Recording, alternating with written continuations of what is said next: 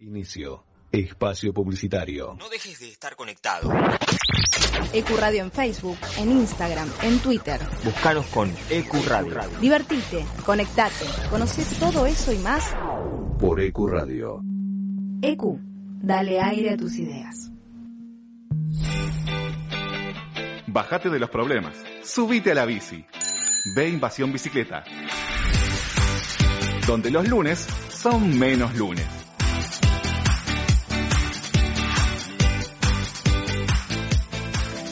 La cuarta pared, los lunes de 16 a 18 horas. Un lugar, todos los artistas. Un espacio para disfrutar de lo que más nos gusta. La cuarta pared, de 16 a 18 por ECU. Desde Villa Crespo, para todo el mundo. El análisis de los partidos, la palabra de los protagonistas y todas las novedades del bohemio. El programa que te cuenta la actualidad del bohemio, como a vos te gusta. Quédate y viví Atlanta de mi vida. Todos los lunes, de 21 a 22 horas. Por EQ. La promoción y difusión de las marcas es todo. Por eso, ofrecemos una amplia gama de ofertas para tu emprendimiento o pyme. Somos una radio con difusión nacional e internacional. Nosotros, junto con tu empresa, crecemos. Envíanos un mail a info.ecuradio.net con el asunto Pauta. Ecuradio, tu emisora. Juegos, entrevistas, música y mucho más. Por eso te proponemos que escuches Juego entre Amigos, sábados de 22 a 0 horas. Por EQ. Te presentamos un mundo nuevo en la radio online. EQ no solo es una emisora, es parte de vos, es tu emisora. Dale aire a tus ideas. EQ Radio. Volvimos renovados. En otro día, en otro horario. Inbox Night. Martes de 22 a 24 horas. Te presentamos un mundo nuevo en la radio online. EQ no solo es una emisora, es parte de vos, es tu emisora. Dale aire a tus ideas. Radio. En Hacemos lo que somos sabemos lo importante que es el arte en tu vida. Por eso decidimos compartir todo esto con vos. Cine, teatro, música, turismo, tecnología. Hacemos lo que nos gusta. Hacemos lo que somos. Somos fuera de lugar. Te traemos las noticias que no vas a encontrar en ningún lugar. Fuera de lugar. Te ubicas siempre con música, espectáculos, salud, deportes, humor y algo más. Cada miércoles de 22 a medianoche. Por EQ Radio. Ahora también tu podcast puede escucharse en nuestra programación. Consultanos enviando un mail a info.ecuradio.net y haz escuchar tu programa. EQ, dale aire a tus ideas. Espacio publicitario.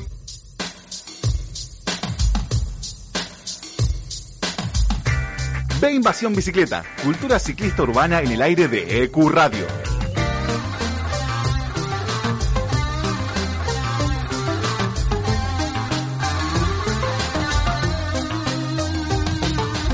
Ciclocultura, movilidad, urbanismo, vida sustentable, tiempo libre y todo lo que le interesa a quienes se mueven en bici por la ciudad.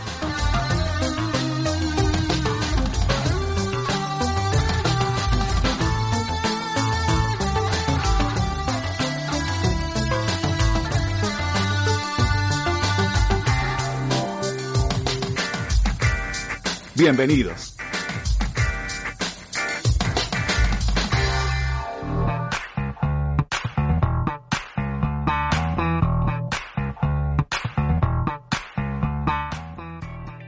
Buenos días, bienvenidos a un nuevo episodio de B Invasión Bicicleta, el programa de cultura ciclista urbana de EQ Radio. Yo soy Matías Abalón y hasta las 12 del mediodía vamos a estar en vivo acompañándolos en este comienzo del fin de semana con todo lo que le interesa a quien se mueve en bici por la ciudad. Le doy la bienvenida al equipo que me va a acompañar el día de hoy. Bienvenida Chela Duarte. Hola Mati, buenos días. Bienvenidos a todos. Eh, he vuelto, he vuelto, eh, no sé si para hacer millones, pero acá firme nuevamente en un nuevo sábado. Viniste para... Increíble, con un día increíble aparte. Sí, totalmente. Volviste para hacer eh, masa crítica, para, para, para que seamos más en, en, en el aire del sábado a la mañana. Así es, así es. He vuelto.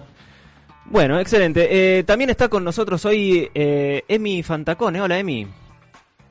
Hola, ¿cómo están? Muy bien, bienvenida a vos también, au- aunque tu presencia fue más, más reciente en el aire de, de Invasión Bicicleta, pero bueno, bienven- bienvenida a la, a la mesa de hoy. Gracias, gracias. ¿Cómo están? ¿Todo bien? Todo bien. Eh, también está Sol Mendoza el día de hoy. Hola Mati, ¿cómo estás? Hoy estás rodeado de, de mujeres. El programa eh, te lo invadimos, lo, y lo invadimos para bien, ¿no? Obviamente. Eh, pero acá estamos bien. Eh, qué bien tener a Chela de nuevo. Extrañaba, extrañaba la, la vocecita. Sí, aquí. Oh, gracias. estamos todos, eh, a pesar de, del, del, frío de madrugar del sábado, estamos eh, firmes aquí este, en el aire de EQ Radio en vivo hasta las 12 del mediodía. Hoy un programa cargadísimo, como siempre, un programa súper interesante eh, que nos proponemos el día de hoy para acompañarlos en este inicio del fin de semana.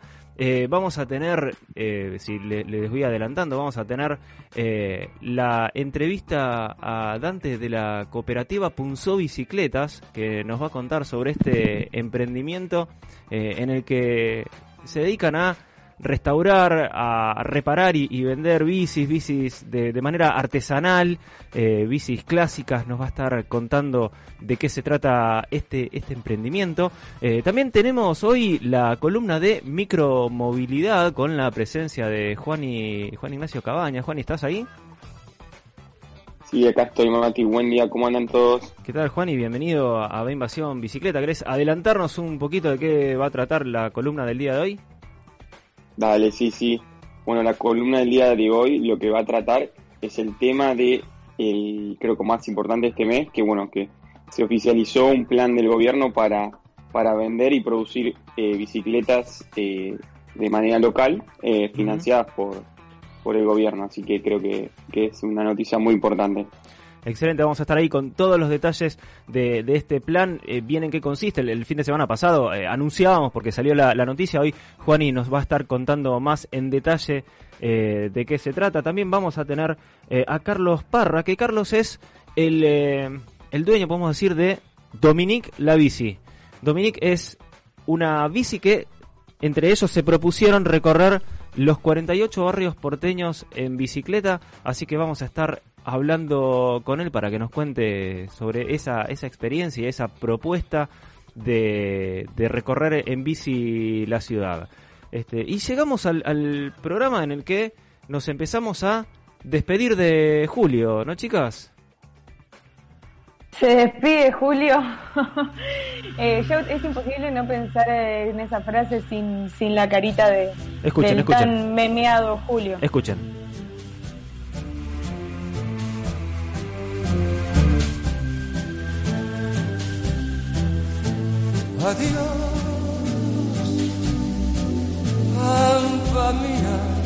En exclusiva para la Invasión Bicicleta, Julio despidiéndose. Julio nos dice adiós. Nos empezamos a. Despedimos a Julio. Despedimos y a Julio. a Agostini. Sí. Un temor, eh. Agostini que entra por la ventanita. Ahí se va asomando por la ventanita Agostini, así que el mes que viene hacemos la, hacemos, le damos la bienvenida a Agostini.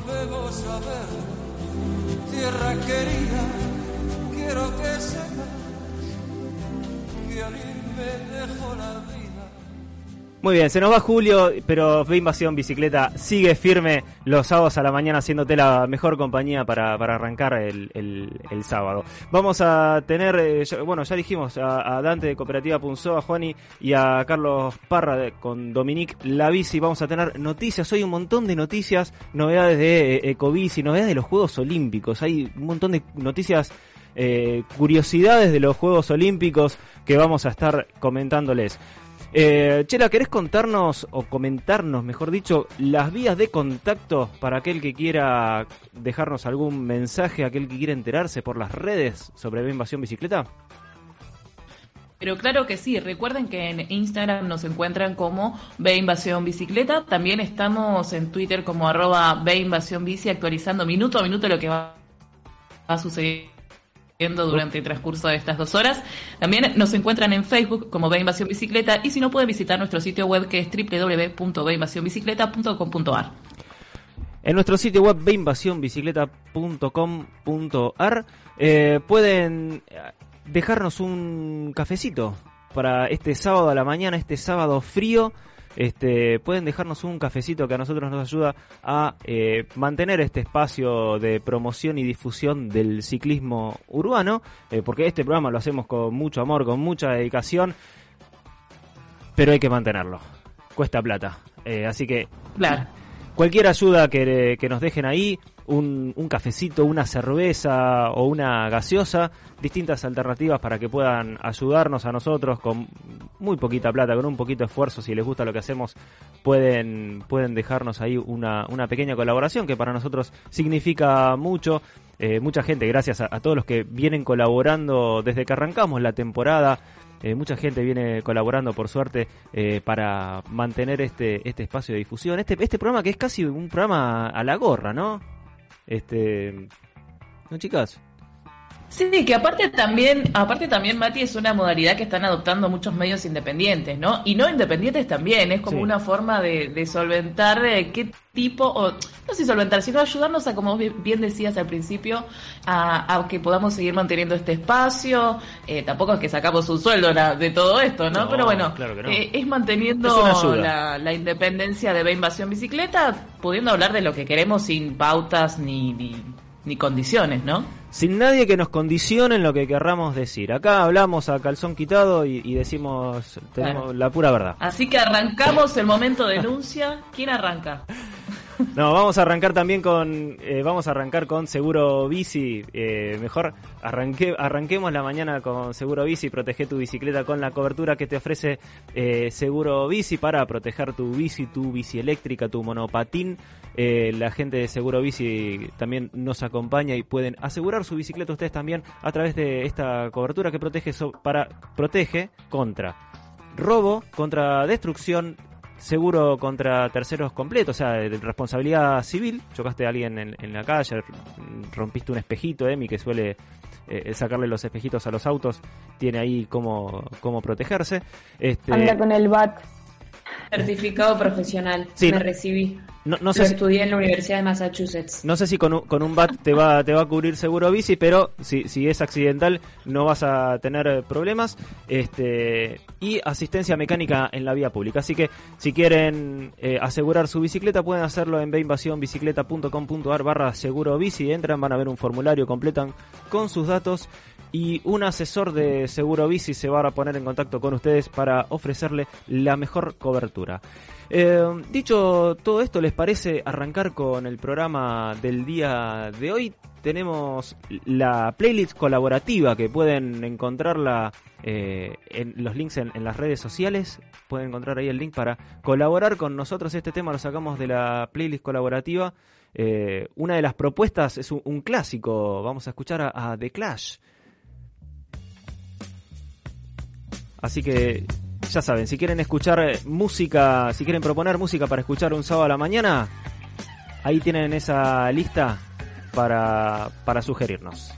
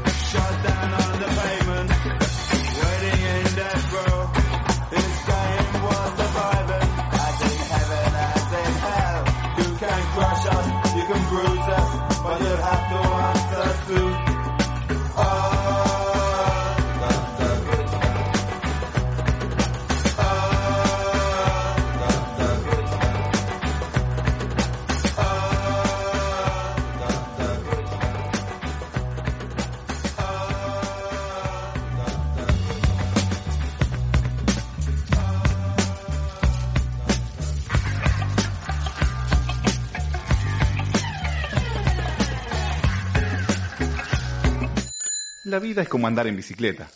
Para mantener el equilibrio hay que seguir pedaleando. Albert Einstein, científico, ciclista.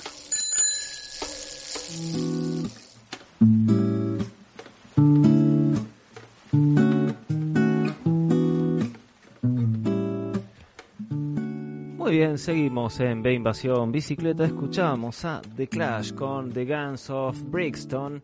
Este tema que fue propuesto en la playlist colaborativa en Spotify, lo pueden encontrar como B Invasión Bicicleta ahí. Es una lista que nuestros oyentes y seguidores nos sugieren temas para pasar al aire. Este, cada vez que armamos el, programa, revisamos dentro de esa, de esa gran bolsa de propuestas eh, lo que encontramos y, y siempre, siempre encontramos temas muy interesantes. Esta vez un clásico de The Clash. Eh, como anunciamos al inicio del programa del día de hoy, en, el- en la apertura, eh, vamos a hablar con Dante Baqué, él es de la cooperativa Punzó Bicicletas. Hola Dante, Hola Matías, ¿cómo? ¿cómo estás? A ver, a ver, yo te escucho un poco bajo, no sé si a ver, lo- la- la- los operadores pueden mejorar la comunicación. A ver, hola Dante, ¿me escuchás? Hola, hola. Ahora sí, te escucho, te escucho bien. Muchas gracias por eh, este, este tiempo, este, esta comunicación con, nosotros, con Invasión Bicicleta. Eh, estamos aquí, Matías Abalones, Sol, y Chela eh, al aire. ¿Querés contarnos qué es Cooperativa Punzó Bicicletas? Sí, gracias a ustedes por la invitación, primero. Nada, nosotros somos un espacio acá, estamos en Boedo. Y nada, básicamente nos dedicamos a lo que es eh, trabajar con bicis clásicas y con bicis urbanas. Eh, no es tanto, digamos, eh, volcado a lo clásico y a la movida que hay como, bueno, que ahora se está formando acá con lo de la clásica, que está muy instalado más en Europa, quizás, sino que tratamos de tener también una movida más de, de bici urbano y de, digamos, para gente que lo usa para ir al trabajo, Claro. el día a día. Eh, si bien también tenemos una parte, digamos, de lo que es partes clásicas y eso. Eh, pero principalmente la idea es pensar en algo de calidad y pensado verdaderamente para ese uso, digamos, para que tenga una practicidad y no sea algo que se esté rompiendo todo el tiempo y genere problemas. Claro, claro. Eh, digamos, un poco contrarrestando esa idea que hay acá de las bicis 29 y 80.000 velocidades, digamos. eh, nada, buscar como algo un toque más práctico, un toque más lindo para andar y Sí, que, que, nada. que sean bicis funcionales para, para el uso urbano y no tanto por las prestaciones y, y- y Sí, todas las por las prestaciones y por las modas también, digamos. Eh, nos pasa un montón que viene gente y es como, oh, quiero una bici con fijo, después sale con el piñón fijo y se mata. Claro. Eh, no porque sea un sistema malo, hay gente para la cual es bárbaro. Pero... Sí, pero no es para todos. Claro, y tratamos siempre como de ir contra esa idea, digamos, marketinera de las modas y de los tipo eh, la mountain bike, la fixie, la gravel, como siempre va apareciendo una cosa nueva, digamos, y en teoría superadora que no lo es, o sea, es solo un estilo distinto, digamos. ¿Cuánto hace que, que existe la, la cooperativa? Eh, estamos hace tres años con la movida, un poquito más de tres años. ¿Y, y, y cuántos, cuántos trabajan ahí? Eh, de momento somos cinco trabajando. Eh, ¿Por qué, por qué le- eligieron el formato de cooperativa para, para agruparse? Y desde el principio arrancamos así. Eh, digamos, no teníamos una idea de poner a alguien la plata y tener gente trabajando, sino que fue siempre, siempre como algo más colectivo, digamos, de ir compartiendo la experiencia que teníamos y los recursos que teníamos, eh, y lo fuimos conformando así, que nos pareció bastante más interesante y si bien es como más complicado la organización porque, nada, no es algo que se use como en Ah, este ámbito no claro. suele haber mucha organización de ese tipo, porque también son espacios más chicos los talleres, digamos, ¿no? Que, no sé, las cooperativas las sueles ver más en gráficas o en empresas recuperadas, cosas por el estilo que no que tienen una escala más grande. Pero Tienen una, una, perdóname, una, organización así eh, horizontal, digamos, en el que todos eh, tienen como el, el mismo grado de responsabilidad o el mismo grado de decisión dentro de, de, de la cooperativa. Claro, exacto. Eh, sí, tenemos reuniones, digamos, eh, discutimos las decisiones que se toman. eh, y sí, se va construyendo así de manera básicamente horizontal y, y eso y consensuado, digamos. Ujú.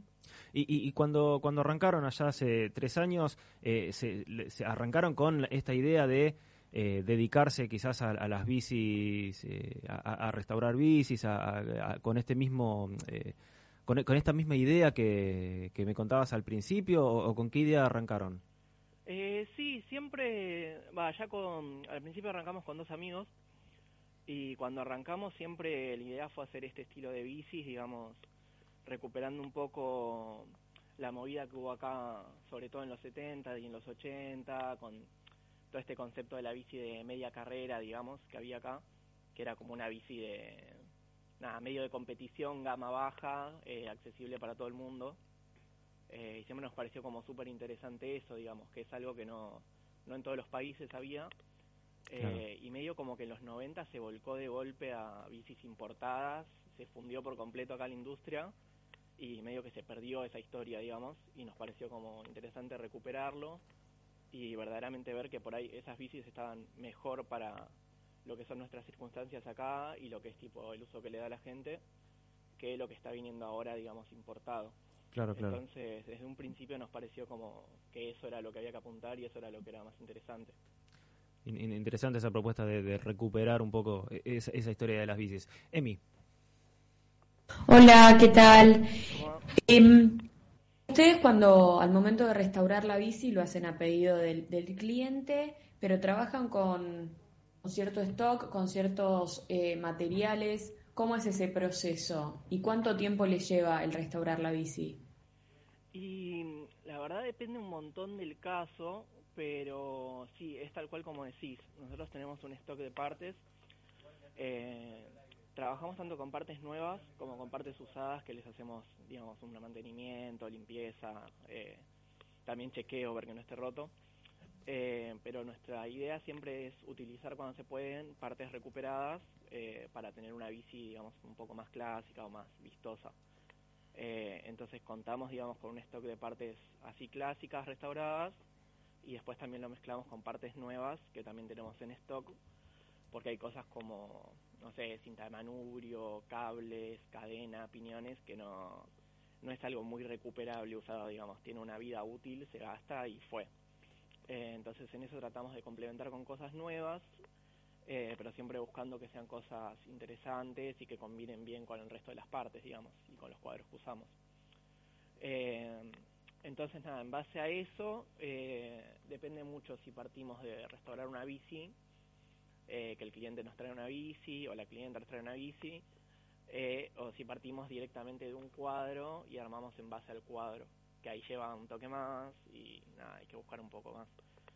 Pero generalmente dura en torno a un mes el proceso, un poquito más hay que hacer pintura. Eh, pero tratamos de no tomar tanto trabajo, que fue como un error que tuvimos el año pasado. Tomamos un montón de bicis, un montón de arreglos cuando fue el, el furor, digamos, cuando empezó la cuarentena. Eh, y no es tan interesante trabajar así porque no podés tomarte el tiempo para, para hacer cada bici verdaderamente a gusto del cliente y ver qué es lo que le interesa, digamos. Entonces ahora estamos un poco priorizando eh, calidad sobre cantidad y, y tomándonos el tiempo para cada bici. Pero dicho eso, si para el cliente o la clienta es importante que esté rápido, eh, tratamos de acelerar el proceso. Sol. Sol. ¿Estás muteada, Sol? No, no está muteada, Sol. Bueno, mientras, mientras Sol quería, quería hacer una pregunta, eh, mientras... A ver. No, no, no la escuchamos a Sol. Mientras Sol eh, hacía la, la pregunta, eh, mientras Sol- nos vemos... Bueno, no, Sol no, no está conectada. Eh, cuan- cuando, cuando viene un, un- cliente y les pide, por ejemplo, esto que, que vos mencionabas, ¿no? La bici con super prestaciones y eso, eh, ¿ustedes hacen como un trabajo también de asesoramiento, de decir, eh, fíjate qué es lo que te conviene o, o- o orientar al cliente para que no gaste de más en, en super componentes que después quizás en el uso urbano no se justifican? Eh, sí, totalmente. Eh, últimamente con lo que más lo vemos eso es con el concepto este nuevo de gravel, de bici gravel, que hay gente que viene y nos dice, no, estoy viendo tipo una especia, la hizo una cosa así, y le preguntas, ¿y para qué la vas a usar? Y te dice, no, voy a ir al trabajo que me queda 15 cuadras. Claro. Y es como... o sea, si querés gastar la plata en eso, pero también es- después está el tema, ya que veo que tiene el auspicio de seguro bici, eh, es conveniente, porque, no sé, esas bicis, sí, o sea, están re lindas, lo que quieras, pero hay una cantidad de robos ahora que no, tampoco es conveniente andar con un bicho de esos. Sí, sí, sí. Eh, Sí, o, o- o salvo que la, que la puedas dejar en un lugar seguro todo el tiempo y, y que la tengas ahí protegida, ¿no? Sí, tal cual. Eh, pero digamos, para lo que es el uso cotidiano es mucho mejor tener una bici de, no sé, entre 40 y 80 que una bici de 80 por arriba. Claro, claro. Eh, y siempre tenemos que hacer esa ese trabajo. A veces se logra, a veces no. Eh, nos pasa un montón que viene alguien con eso en la cabeza y tiene eso en la cabeza y no y no hay forma, por más que uno le explique, insista. Pero después hay otra gente que es mucho más receptiva a eso y como que hila un par de asuntos y dice como, ah, por ahí no... Por ahí no sé, el que me recomendó comprar esa bici es porque me quería vender esa bici, no porque era lo mejor para mí, ¿no? Sí, o por ahí es porque la que todo el mundo le pide. Y, Claro. y co- como decís, no, por ahí no se, no se justifica. Eh, pero sí, eso es un es un tema, siempre tratar como de priorizar lo que le conviene al cliente y no por ahí lo, lo que tiene en mente, ¿no? Eh, pero nada, nos ha dado buenos resultados eso, como tiene que haber un cierto interés y generalmente yo lo que noto, habiendo trabajado antes en bicicleterías más tradicionales, eh, generalmente los clientes que terminamos teniendo eh, es gente que tiene una relación más importante con la bici, como no es gente que la usa el fin de semana para pasear, sino que es gente que verdaderamente la usa en el día a día y como nota la diferencia entre algo bueno y algo que trae problemas. Claro. Eh, nada, es otra gente, digamos. Ujú. Estamos hablando con Dante Baqué de la cooperativa Punzó Bicicletas. Emi. Vuelvo, eh, siguiendo lo que te había preguntado antes, ¿cuál es el, el componente que, que más se rompe y que más te piden repuestos y que más van a restaurar? Y componente es un tema. Eh, yo diría que lo que más suele gastarse es la cadena, eh, básicamente porque mucha gente no sabe que la cadena se tiene que cambiar de vez en cuando eh, y termina trayendo muchos problemas con la transmisión eso, porque si no cambias la cadena se gasta el piñón, si no cambias el piñón se gasta el plato y así sucesivamente. Eh, entonces, nada, básicamente lo que recomendamos siempre cuando alguien compra una bici o la trae y tiene gastada la cadena es de vez en cuando revísenla, hay como unos medidorcitos que valen dos mangos o la pueden traer acá eh, y eso ahorra un montón de problemas en largo plazo. Eh, otra cuestión son los patines, digamos, ver que el patín eh, no se gaste y termine el metal tocando con el aro y rompa la rueda. Claro. Eh, nada, es como, hay que aceptar que si nos gusta andar en bici requiere un mantenimiento y una atención que por ahí no tiene eh, un auto o otro vehículo. Tampoco es, uh, qué garrón hay que ver eso, ¿no? Pero es como, no sé, una vez cada dos meses revisar que esté más o menos bien o acercarla a algún lado que la puedan revisar. Sí, eh, eh, Porque- el, el chequeo para, para que todo siga funcionando bien y no, no encontrarnos con una sorpresa desagradable. Sí, tal cual. Y es como también entender que los problemas que puede llegar a tener la bici es todo bastante sencillo de resolver, pero si lo dejas ahí y la seguís usando seis meses, o sea, va a explotar. Claro. Es lo mismo que si te empieza a hacer un ruido raro el auto, la gente tiene incorporada la idea de, bueno, lo llevo al taller. Claro, acá es, es- es lo mismo. Sí. Ahora sí, Sol. Hola Dante, ahora sí, eh, perdón por el intento fallido. ¿Cómo No. estás? Eh, recién comentabas que está muy bueno esto que decías, como buscan partes viejas, partes nuevas, restauran, es como todo un proceso que termina siendo bastante personalizado. Eh, me llega a preguntarte, ¿cuál fue el, el trabajo o la bici eh, que, que más que más les gustó hacer o que tienen así alguna historia particular teniendo en cuenta que eso, que a veces agarran la bici desde solo un cuadro? Eh, sí, y la verdad tenemos varios. Eh, tenemos, por ejemplo, una cola tenemos acá, eh, que esa la armamos nosotros, digamos, la restauramos, eh, que es una bici Olmo italiana, que se la compramos un- a un pibe que era del abuelo de él, que la heredó, eh, y nos la entregó básicamente toda en cajitas de madera, las partes, Wow.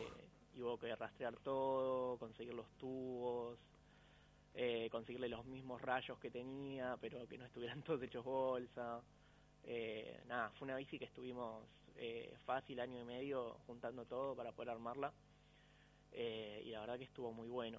Pero después por fuera de eso, lo que está buenísimo también es cuando podemos, eh, tenemos un cliente que tiene como una necesidad muy específica, le quiere dar un uso muy específico a la bici.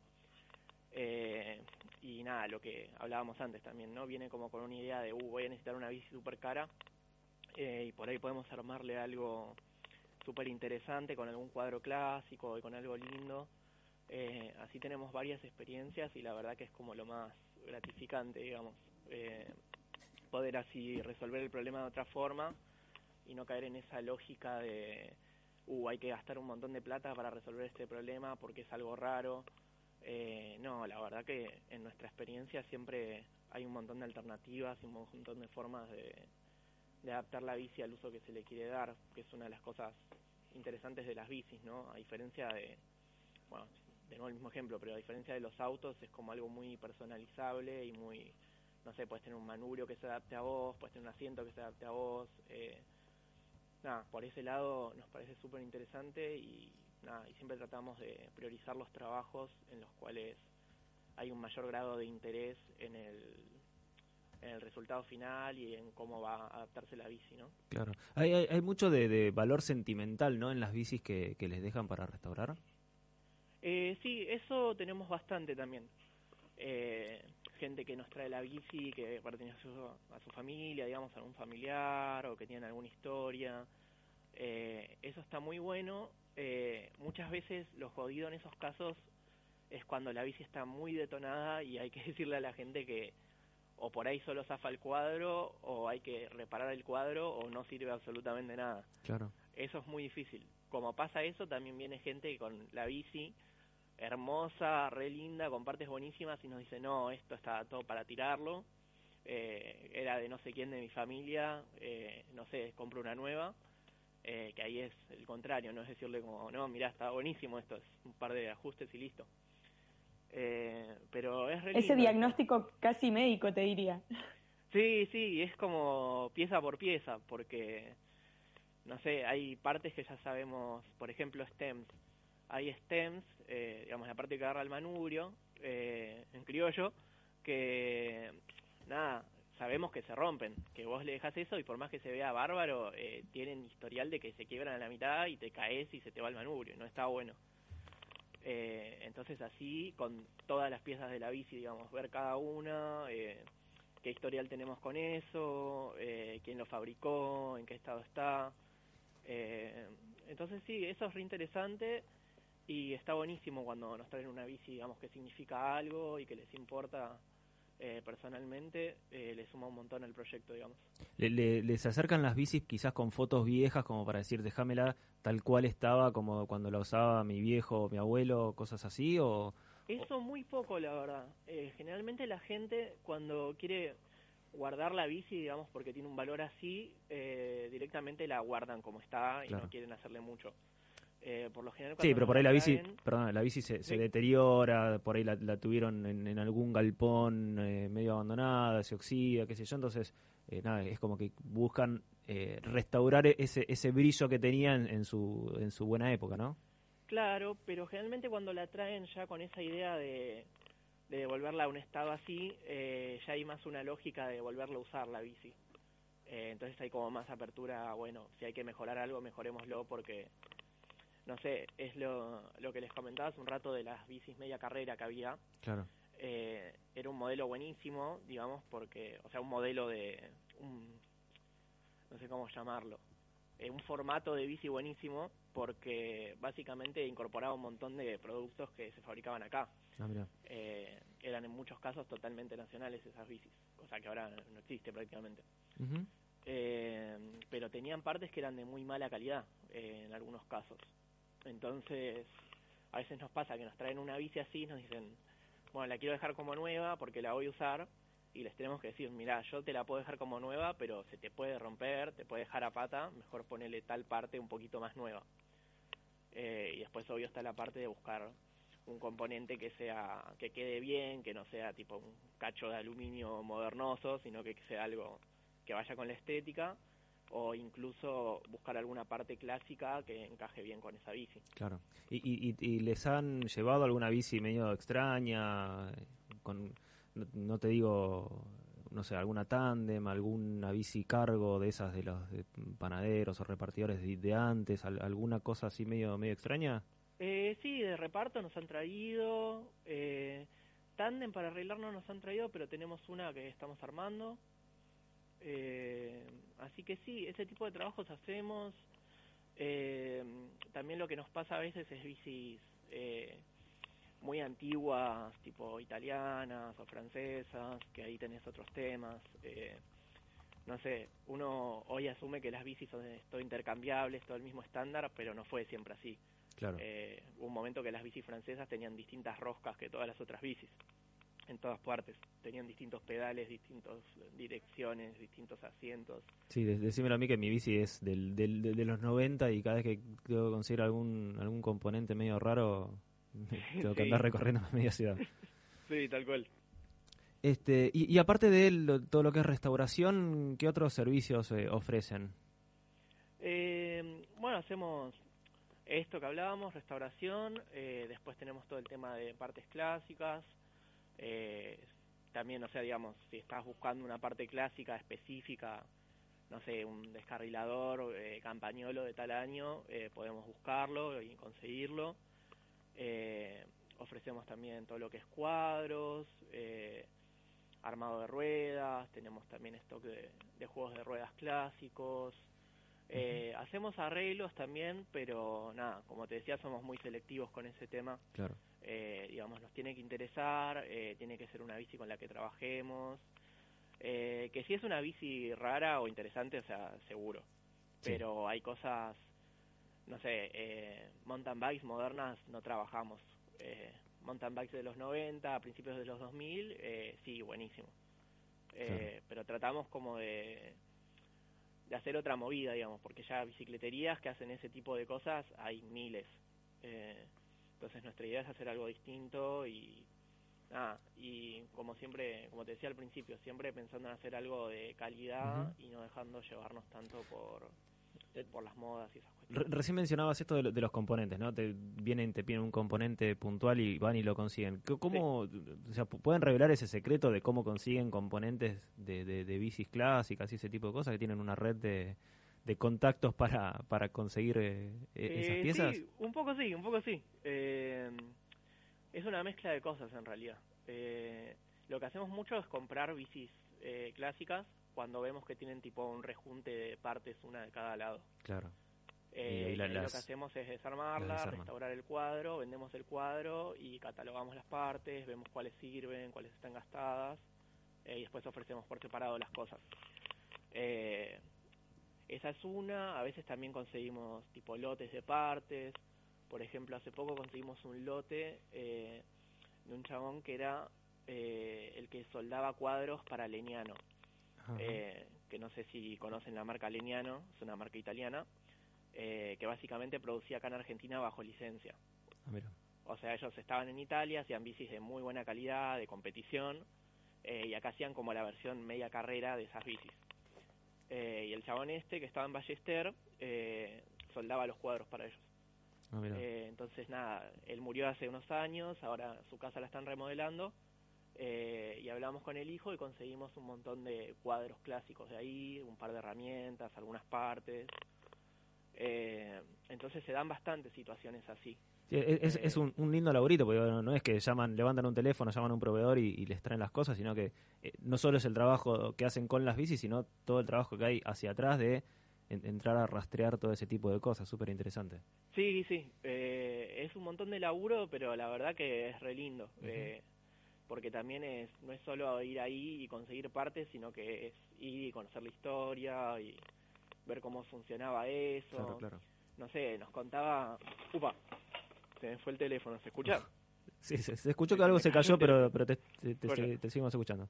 Eh, nos contaba el chico este, el hijo del cuadrista este, que nada, su padre producía cuadros, produjo en los 70, en los 80, Eh, y en los 90 empezaron a entrar bicis importadas y salía más barata la bici entera importada Sí. que lo que a él le costaba hacer un cuadro. Es la, la- la historia de este país, más o menos. Sí, sí, es la historia del país. Eh, pero así un montón de cosas. Eh, es bastante impresionante, la verdad, lo que en un momento se producía acá. Eh, y no sé, también ho- hoy en día sigue habiendo algunas cosas. Eh, nosotros trabajamos con Saboretti a veces, que están ahí en, en Rosario, que producen cosas de muy buena calidad también. Eh, bueno, está Dialcar, que ahí en Ramos, que hace aros. Eh, bueno, está Mercury, calculo que lo conocerán, que es un cuadrista tremendo. Eh, entonces, un poco buscamos lo clásico, pero también tratamos de buscar formas de, no sé, que se que no muera ahí y que no Claro, sea una claro. cosa de que estemos solo nosotros rescatando algunas partes, sino que se pueda ver formas de retomar eso, ¿no? En algún punto. Totalmente. Eh, bueno, Dante, muchísimas gracias. Eh, eh, un, un- súper interesante la, la, la charla. eh, tenemos que ir, que ir cerrando. ¿En dónde los encontramos? eh, tanto en redes como, como físicamente, como para aquel que le interese, que tenga una bici y que quiere, que quiere hacerle algún tipo de trabajo. Eh, de una, sí, nosotros lo que más trabajamos de redes es en Instagram, eh, que ahí vamos subiendo básicamente todo lo que entra, uy, todo lo que entra, todo lo que vamos haciendo, eh, y nada, y también las bicis, digamos, etcétera, etcétera. Eh, y si no, eh, nos pueden encontrar por WhatsApp y si no, estás pasando acá por el taller por Boedo. Ujú. ¿En, en qué número de, de WhatsApp los, los encontramos? Eh, nuestro WhatsApp es 15 6125 6288. Excelente. Muy bien, eh, aquellos que, que estén interesados entonces, que, que tengan una bici para, para restaurar o que, que quieran interesarse en el tema, ahí tienen los datos para, eh, para, para contactarse con ellos. Dante, te agradecemos muchísimo por, por este llamado y contarnos toda la, la experiencia que, que, que adquirieron en el taller. No, eh, gracias a ustedes por la invitación, eh, les mando un saludo y que estén bien. Paso Dante Baqué de la cooperativa Punzó Bicicletas, aquí por B Invasión Bicicleta. Así que ya saben, si, si tienen una bici clásica, el mundo de las bicis clásicas es, es un tema aparte, es como un submundo dentro de, de las bicis, ¿no? No sé qué opinan, chicas. Hola. A mí me encanta. Sí, ahí aparecieron Todas juntas todas sí. Restaurar la bici un flash. Sí, aparte so- Mal. eh, eh, es, eh, estéticamente son una cosa divina, ¿no? Porque eh, llaman mucho la atención, se diferencian mucho de las bicis comunes, las que vemos, eh, como decía él, las que entran de, la importación, las que vienen así a rolete, estas eh, estas bicis restauradas, estas bicis antiguas, clásicas, es como que llaman llaman muchísimo la atención, está, está muy bueno. No, y aparte la dedicación de real pensar en cada pieza, en controlar cada pieza, me parece que es un trabajo más minucioso, que a su vez es como que hace, aumenta un montón la durabilidad de en comparación con una bici nueva. No, no quiero, no quiero caer en la de todo, todo lo que viene de antes es mejor, pero eran mucho más duros los Eh, otra calidad, componentes. totalmente. Otra calidad. Muy bien. Eh, vamos a escuchar un tema ahora, si les parece, así eh, seguimos con, con el programa, quédense ahí, no se pierdan que vienen las noticias, no se pierdan la columna de Juan Ignacio Cabaña hoy hablando sobre micromovilidad y este plan de producción de, bicicletas y tenemos la entrevista a Carlos, el, el, el- alma, el humano atrás de Dominique Lavici. Ahora vamos a escuchar un tema y seguimos con más de Invasión Bicicleta.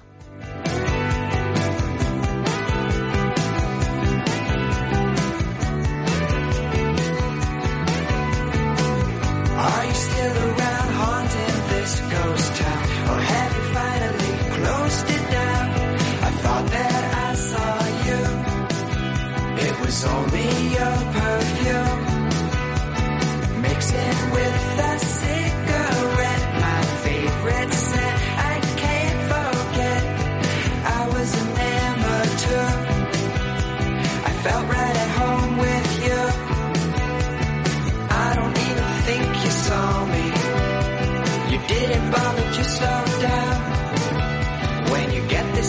try to call me. I feel like I'm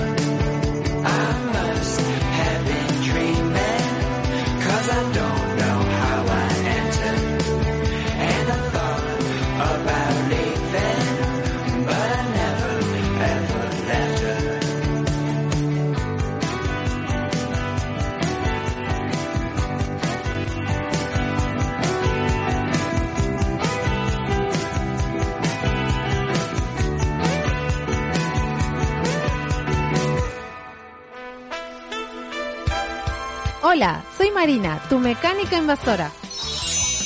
Es importante que cada tres años o en caso de un golpe fuerte cambiemos nuestro casco, ya que el material con el que está hecho pierde efectividad.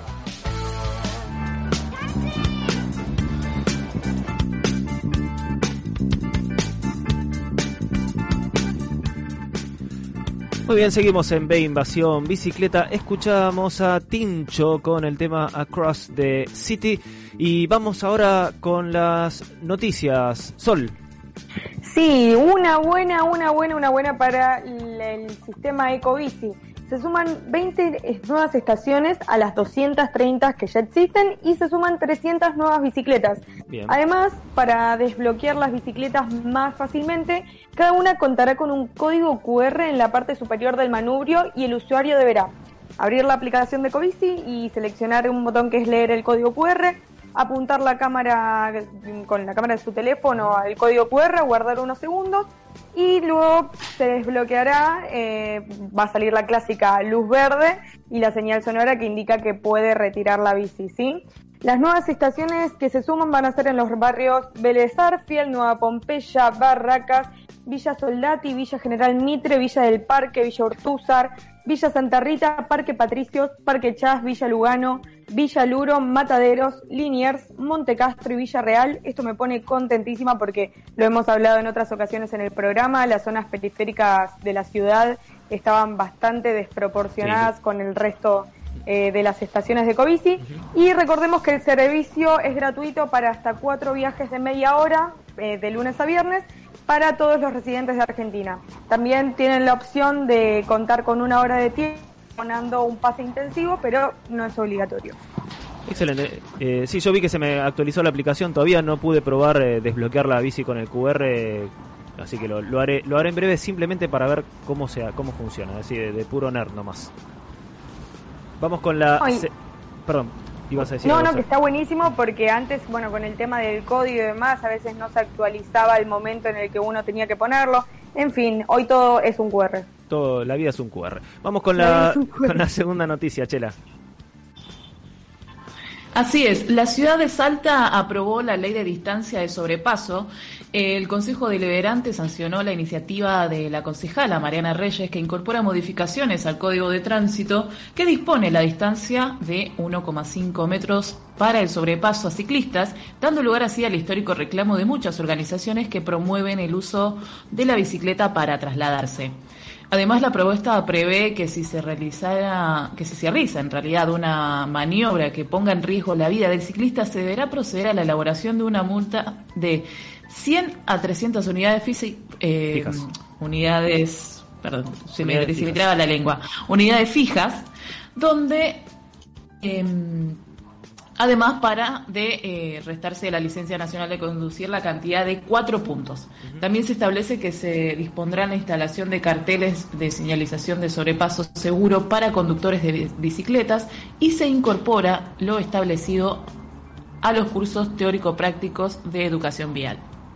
Excelente iniciativa de la, de la ciudad de Salta. Espero que otras ciudades del país lo repliquen o que se replique como es la campaña que, que, que vienen llevando adelante muchas organizaciones de ciclistas eh, para que la ley nacional lo incorpore, ¿no? No solo que a nivel distrito, porque cada distrito, eh, si, si esperamos que cada distrito lo haga, no, no, no terminamos más, ¿no? Pero eh, sí que se, que se incorpora a la ley nacional este, este tema de la ley de sobrepaso que es tan importante para quienes andamos en bici. Eh, Totalmente.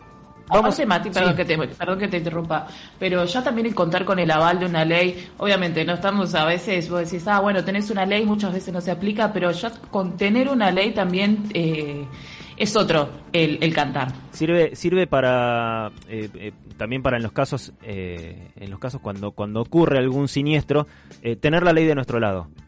Claro, también eso, cual. porque es obvio, o sea, si hay una ley y no se y no se respeta, eh, te, te- te chocan igual, pero contando con la ley de nuestro lado está está bueno.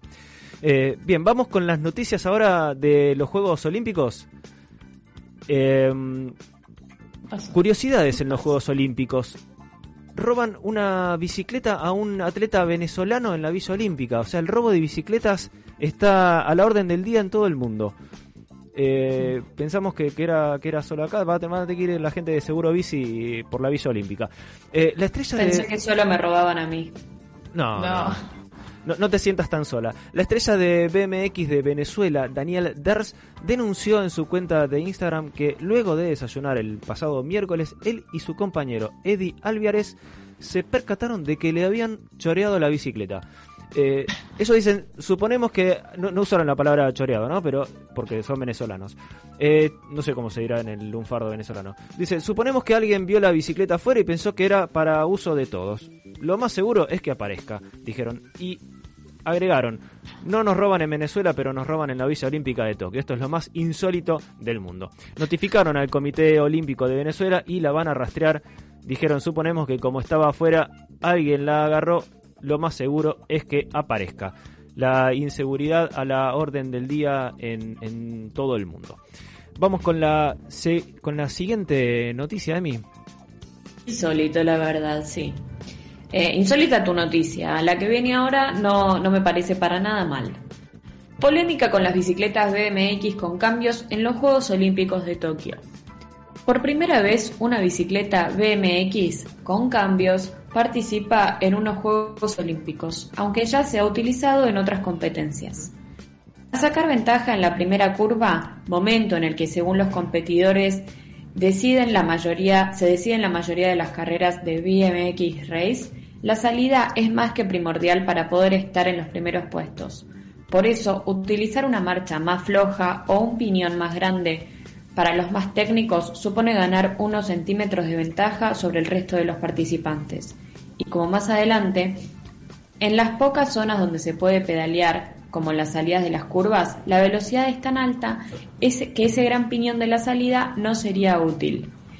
El ciclista de los Países Bajos, Hein van Gent, cree que podrá conseguir esa ventaja inicial necesaria para ganar el oro olímpico en Tokio, utilizando un cambio Shimano Si con tan solo dos piñones.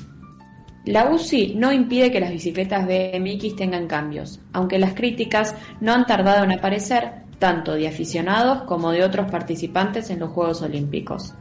Por historia o tradición, las bicicletas BMX siempre se han caracterizado por ser los más sencillas posibles.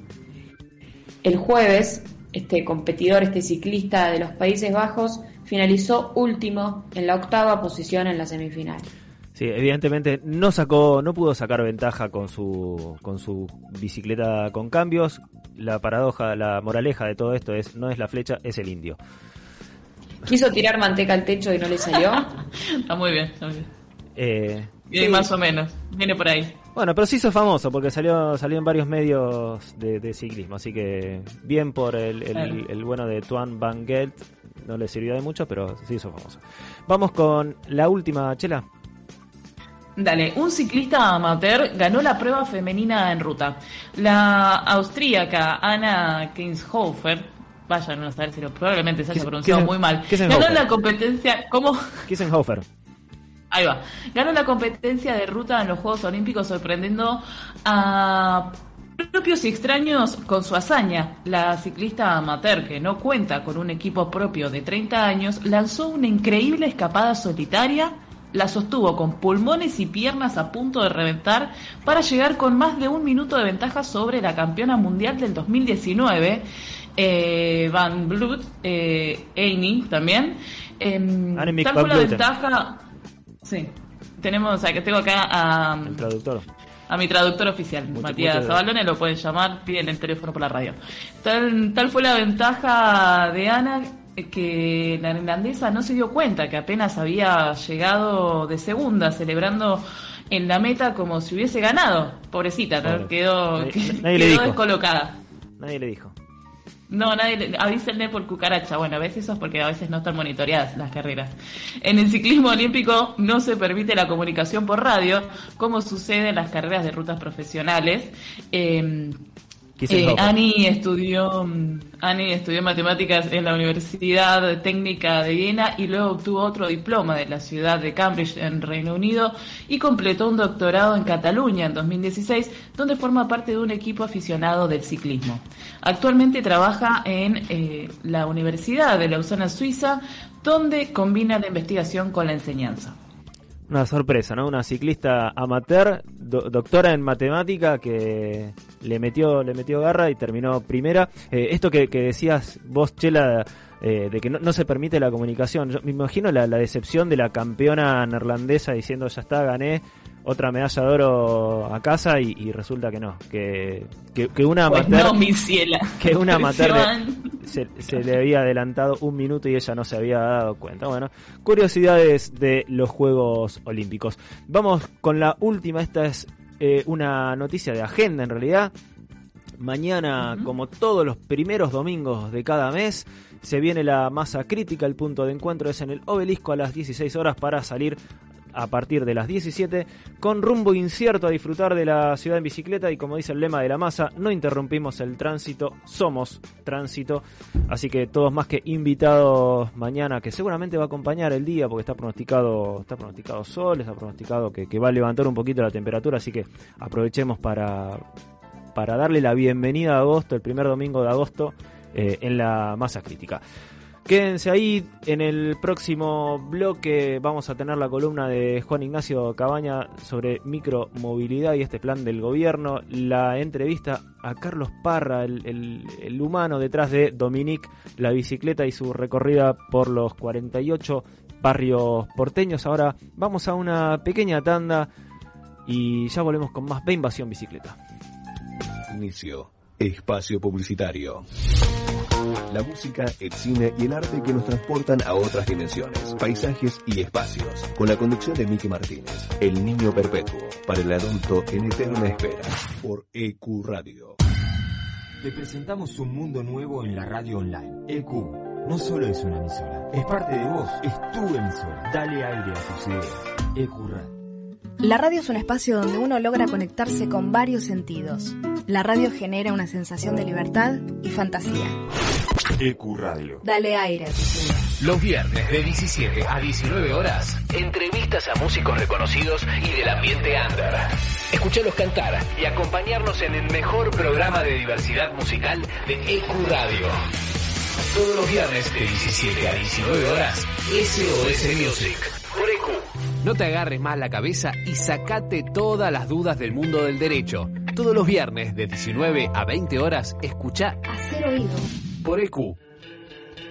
Nadie cree en lo que oye. Para terminar la semana bien informado, Cada viernes de 21 a 22 horas. con las noticias más importantes, la información deportiva, Buena música y la agenda del fin de semana. Nadie cree en lo que oye. Viernes de 21 a 22 horas. Por EQ Radio. A algunos le puede gustar el suspenso. O el drama. El romance. Ah, la acción. Pero solo unos pocos se quedan hasta el final. Cuando termina la función, comenzamos nosotros. Hasta las 6 de la tarde. Nos encontramos después de la función. Post crédito. Por EQ Radio. Permiso para circular. Dos horas libres de realidad. Todos los sábados de 14 a 16. Por EQ Radio. No te olvides, envíanos tu proyecto a info.ecuradio.net y forma parte de este mundo. Dale aire a tus ideas. EQ Radio. Todos los domingos, de 17 a 19, junto a Charlie, Walter y Lucas, hacen A Puro Metal, un programa heavy, hecho por heavy y para heavy, por EQ Radio. Un espacio, un lugar rodeado de buenos profesionales y gente comprometida con la radio. Te invitamos a formar parte de la familia de EQ Radio. Envíanos tu proyecto a info.ecuradio.net. EQ Radio, dale aire a tus ideas. Espacio publicitario.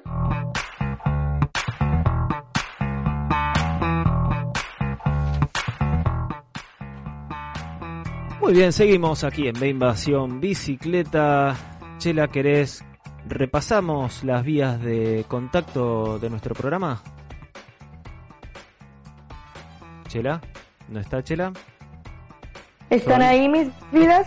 Bueno, Sol, Sol se Bueno, va a encargar vamos- de repasar las vías de contacto. Aquí estoy, aquí estoy, estaba muteada, perdón, perdón, pero Sol, adelante, adelante. Bueno, vamos, eh, nos pueden encontrar como ya saben en Instagram, estamos como Ve Invasión Bicicleta, en Facebook también como Ve Invasión Bicicleta, en Twitter estamos como Ve Invasión Bici, que esténse atentos porque estamos con el minuto a minuto tirando unas encuestas ahí que más les vale que voten porque esto es un esfuerzo de, de análisis sociológico por parte de la producción y eh, obviamente en nuestra página web www.veinvasionbicicleta.com.ar pueden encontrar no solo todos los episodios anteriores, sino también las notas eh, que vamos haciendo en el programa, las entrevistas y obviamente ahí mismo pueden realizar una colaboración para, para este espacio que nos gusta tanto y que si nos estás escuchando vos también, así que ¿por qué, por qué no dar un reconocimiento a eso, no? Sí, aparte a esta hora un cafecito bien calentito nos Ay, vendría. sí. Oh, bien, bien calentito o, o a través de nuestro sitio web, ¿no? veinvasionbicicleta.com.ar barra cafecito, entran, nos dejan un cafecito y ese, ese, esa muestra de calor humano que tanto, tanto nos gusta. Eh, pueden, pueden hacerlo ahí, a nosotros nos ayuda para seguir promoviendo este, este espacio, para seguir manteniendo este espacio de promoción del, del ciclismo urbano. Eh, bueno, no sé, ahora en un ratito viene Juan Ignacio, ahí ya lo veo conectado, así que si les parece, sin, sin más preámbulo, vamos con, eh, los, me- con el mensaje de Seguro Bici para proteger tu bici y a la vuelta la columna de Juaní. No te quedes sin proteger tu bicicleta. Seguro Bici te ofrece la mejor protección para cuidar tu bien más preciado.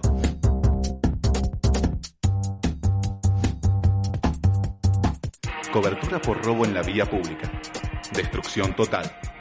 Responsabilidad civil. Asistencia mecánica.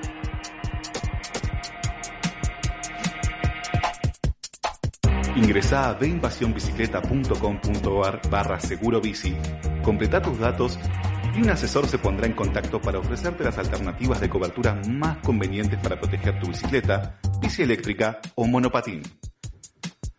Acordate, veinvasionbicicleta.com.ar barra seguro bici.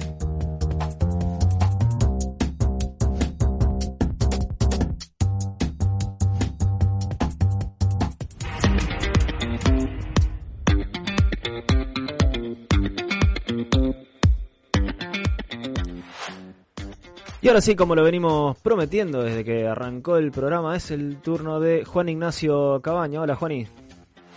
¿Cómo andás, Mati? ¿Todo bien? Todo bien, acá esperando las novedades porque viene anunciándose desde hace varios días este este plan con distintas noticias, con distintas eh, con, con distintos detalles que se van revelando de este plan que es más que interesante, ¿no? Porque eh, y, an- y antes de, arrancar propiamente con, la columna, eh, eh, veíamos mucho durante, durante este tiempo eh, en otros países, por ejemplo, sobre todo en los países de Europa, muchas, muchos planes y muchas facilidades para ir convirtiendo el, parque de bicis o, o facilitando la, la, la compra de bicis eléctricas y bueno, de alguna manera es como que eh, la noticia de esta es como que llegó el turno, nos, nos llegó el turno a nosotros. Sí, la verdad que sí. Sí, creo que, que el- por lo que estuve analizando, eh, el plan es bastante completo y la verdad que creo que, que más allá del resultado en sí que tenga, que ya se empiecen a tocar estos temas eh, a nivel nacional, creo que, que está muy bueno como para, para que esto siga creciendo. Sí, para, para que no sea algo tan de nicho, ¿no? Tan eh, inalcanzable, tan que, que mu- muchos dicen, no, pero para cuesta casi como una moto o más que una moto, eh, que, que, que empiece a tener más, más relevancia este tema. Sí, yo creo que, que, que ahora cuando repasemos un poco más en detalle, creo que las dos claves de, de- de- de un poco del, del proyecto y la viabilidad es un poco la financia, primero la masividad de que el programa sea a nivel nacional y que, que el que lo promueva sea el Estado, eso creo que es un punto clave. Y después también que el tema de la financiación, que tanto veníamos hablando, de que haya financiación, digamos, a casi a- entre 3 y 5 años. Y después también el tema de que también apunta a la fabricación nacional de, Claro. de este producto eh, casi en su totalidad, con lo cual eso hace que, que bueno, a priori podamos desarrollar nuestra propia industria. Sí, desarrollar la industria y no depender tanto de cuestiones como la importación, ¿no? Que siempre es un tema, ¿no? De, aumenta el dólar, aumentan todos los componentes importados y, y repercuten en, en el precio, eh, dañando, digamos, o perjudicando a toda la cadena, ¿no? Desde el, desde el importador hasta el, hasta el tipo que vende y el, y el consumidor. Sí, exactamente. Y aparte, o sea, eh, no solamente a veces en, en el tipo de cambio, sino también las restricciones de importar y Claro. las especulaciones, estas cosas. Bueno, todo eso creo que si, si el plan se implementa y funciona correctamente, eh, la tendencia es que en un par de años ya estos, eh, la industria de la bicicleta eléctrica se pueda normalizar. Sí, con, con todo lo, lo que implican en la cuestión de generación de empleo y ese, y ese tipo de cosas. Eh, Exactamente. todo- Es interesante porque hace poquito lo hablamos en el Día de las Pymes y, y lo hablábamos como un deseo esto de que pueda haber una financiación y, y una como darle importancia al rubro de la bici que, que bien sabemos es para y creer movilidad que se viene y es la movilidad que necesitamos también eh, para a nivel sustentable y, y demás. Y se nos cumplió muy rápido el deseo. Bueno se está en proyecto de cumplirse no eso de, de que haya financiación de que haya una una banca a este rubro que, que bueno nosotros lo bancamos obviamente. Juani, todo tuyo. Bueno, un poco ya algo más o menos hablamos, pero como para, para poner un poco más en, en, en- en detalle, en, ahora en el mes de julio se, lanzó lo que es el Plan de Desarrollo Productivo Verde, que bueno fue, fue promovido por el, el Ministerio de Desarrollo de la Nación, que bueno, que un poco el objetivo de- del, proyecto es reconvertir empresas eh, actuales, de industrias actuales en industrias más sustentables, por un lado, y después desarrollar industrias nuevas eh, que obviamente promuevan a la sustentabilidad de la sociedad y en, en- dentro de esas industrias la que se encuentra es obviamente la, la bici eléctrica, desarrollar la bici eléctrica. El, el- el- un poco el, el- el plan consta de 12 puntos y justamente el punto número 7 habla puntualmente de la bici eléctrica. Bien. Eh, el- el- en, en- en materia económica, lo que un poco el, el plan, lo que lo que va, va a destinar 3 mil millones de pesos más o menos al financiamiento de la producción de entre 15 mil y 20 mil bicis por año, las cuales se van a hacer van a ser comercializadas, producidas a nivel local y comercializadas a través de lo que llama la tienda del Banco Nación a través de su tienda online.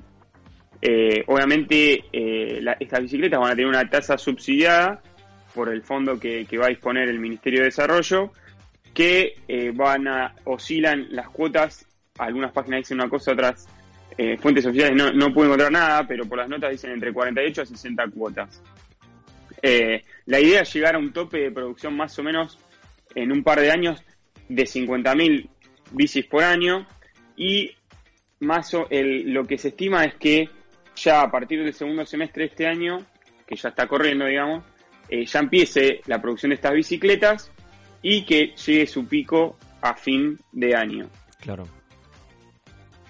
Este, Eso por un lado. per- sí. Perdóname, el, el único eh, canal de, venta que, mencionaste es la, la tienda del Banco Nación. ¿No, ¿No está pensado para abrirse a bicicleterías o, o por otros canales? Mira, eh, por, sí, por, por ahora es así. Eh, aproximadamente 20 empresas suscribieron al, al plan, eh, o sea, bicicleterías que hoy en día están dedicadas a producir bicicletas eléctricas, eh, suscribieron y lo que les pidieron es que desarrollaran tres modelos, entre tres y cuatro modelos, los cuales van a estar publicados obviamente en la tienda online, que es eh, tienda BNA, Ajá. para, para poder eh, ob- obtener la bicicleta ya directamente con el financiamiento incluido Ah. en el proceso de la compra, ¿no? Se- seguramente tiene que ver con el tema de la financiación y no con la, la disponibilidad en general, ¿no? Porque, digamos, si no sería como muy muy acotado tener solo solo ahí. Por ahí es por el tema de la financiación. Claro, sí, yo creo que es algo similar en su momento a lo que hizo el Banco Ciudad, pero viste vos en el Banco Ciudad podías ir a comprar la bicicletería con la tarjeta de crédito. Claro. Entiendo yo, eh, por lo que conocía el plan. En cambio acá es distinto, o sea, en vez de vos tener que sacar una, una tarjeta de crédito, lo que vas a tener que hacer es comprarlo a través de la tienda del, del, del BNA. Claro, claro, claro. Bien. Eh, bueno, de- un poco más yendo en concreto, eh, ya se establecieron, se definieron un par de modelos que, que se van a definir. Eh, dentro de los cuatro modelos que hay previstos hay dos bicicletas urbanas de 26, eh, de un rodado de 26 pulgadas, 7 velocidades, un motor de 350 watts. De la batería no- en ninguna de las bicicletas llega a decir mucho, pero bueno, en teoría entrarían dentro de un rango de autonomía de batería promedio de, eh, de 35 a de 35 kilómetros por hora más o menos, según la- las condiciones de uso. Después, una mountain bike con un, motor, con un motor un poco más potente eh, de 500 watts. eh, a su vez va a tener 27 cambios y eh, frenos a disco.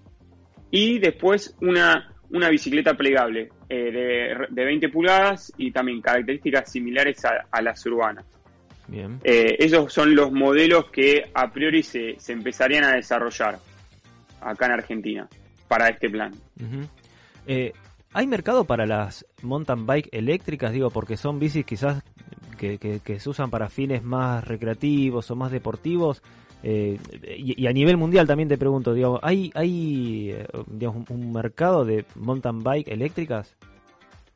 Sí, obviamente que eh, por un lado existe la gente que le gusta la mountain bike por, por estilo estético y bueno, la usa de manera urbana, pero eh, mucha gente que vive en zonas de montaña eh, y le gusta hacer eh, actividades de, de- de tirarse con, con la mountain bike y bajar eh, montañas, los que de alguna manera a veces tener el impulso del motor eléctrico les permite hacer más subidas en un, en un mismo día, digamos, capaz que la, la asistencia del motor lo que le permite es hacer la subida más rápido y, da- y nada, entonces al poder hacer la subida más rápido ganan el tiempo ese que, eh, que después, bueno, cuando se tiran, ahí no necesitan la asistencia del motor, pero bueno, eh, recuperan o, o- o salvan fuerza como para, para poder subir, hacerlo más rápido y poder tirarse más veces en, en, una, en una misma jornada, ¿no?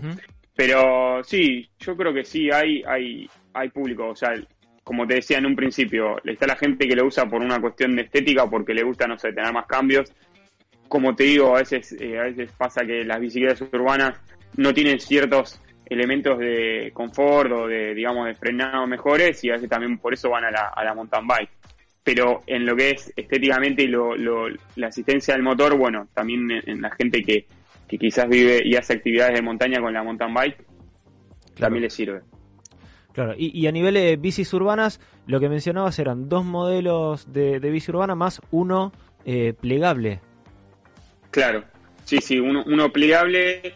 Eh, más que nada, es- este está como un tercer modelo, un cuarto modelo de- dentro de los tres que mencioné antes, que, que bueno, que todavía no está tan confirmado, pero hoy en día la realidad es que el, mercado de la bici plegable, más que nada, en, en- por lo menos en donde me muevo yo, que es Capital Federal, está muy en auge y la verdad que es muy necesario tener una bici plegable eléctrica, eh, porque generalmente la gente que vive en departamentos o la tiene que subir por escaleras, eh, la plegabilidad es, es un- una característica muy necesaria, sobre todo teniendo en cuenta que son eh, bicicletas que pesan, eh, van a pesar entre 20 y 25 kilos, o sea, bastante. tampoco es muy fácil subirlo por escalera, ¿no? No, claro, claro. Eh, sí, no, digamos, to- el- el- la, la mayoría de la diferencia del peso se la debe llevar la batería, ¿no?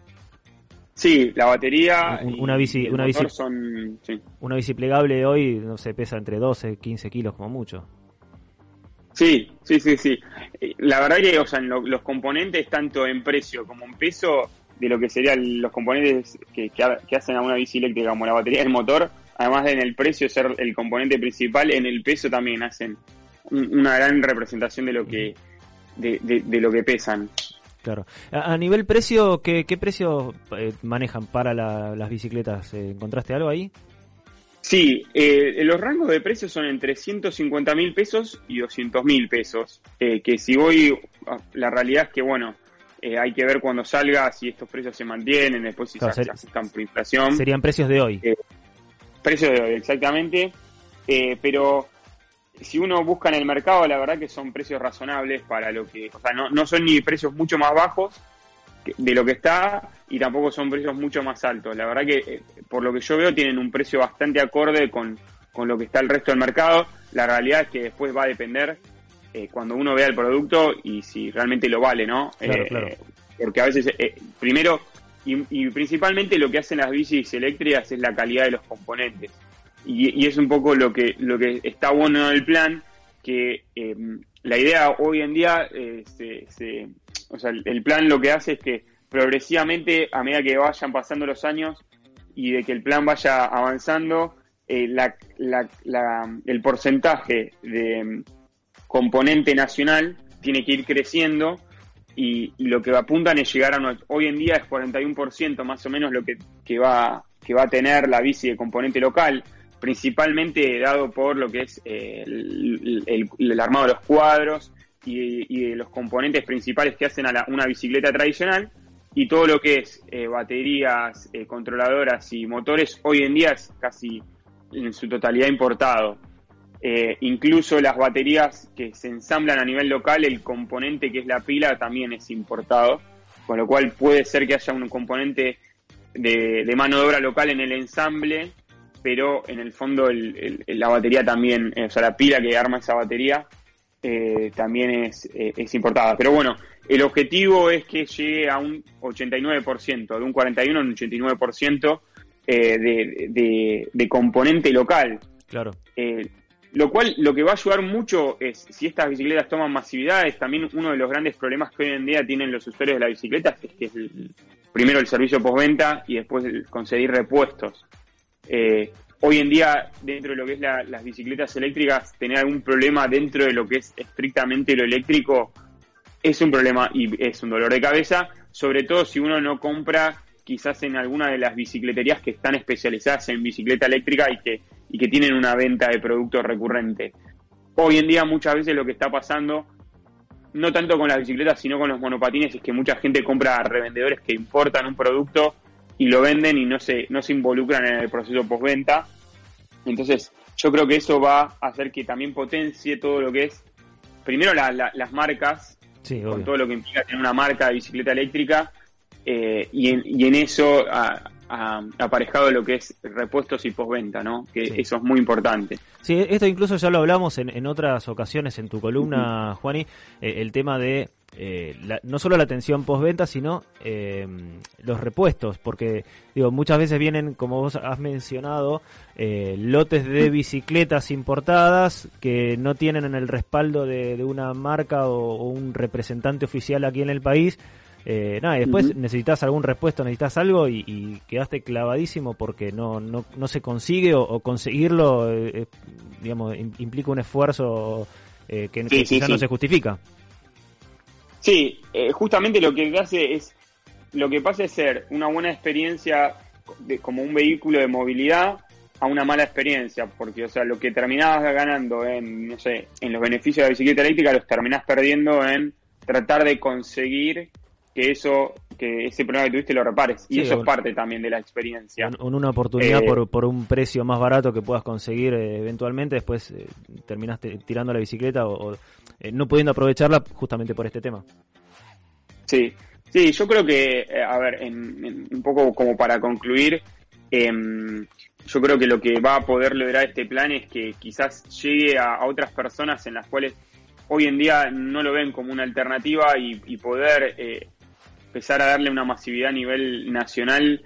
Eh, yo, digamos, yo tengo bicicleta eléctrica, monopatín eléctrico, y mi papá nunca se va a comprar por más que yo leía lo bueno que está. Claro. Quizás hoy en día lo ve, lo mete en tema de, de todo su entorno, toda su generación y lo empieza a ver.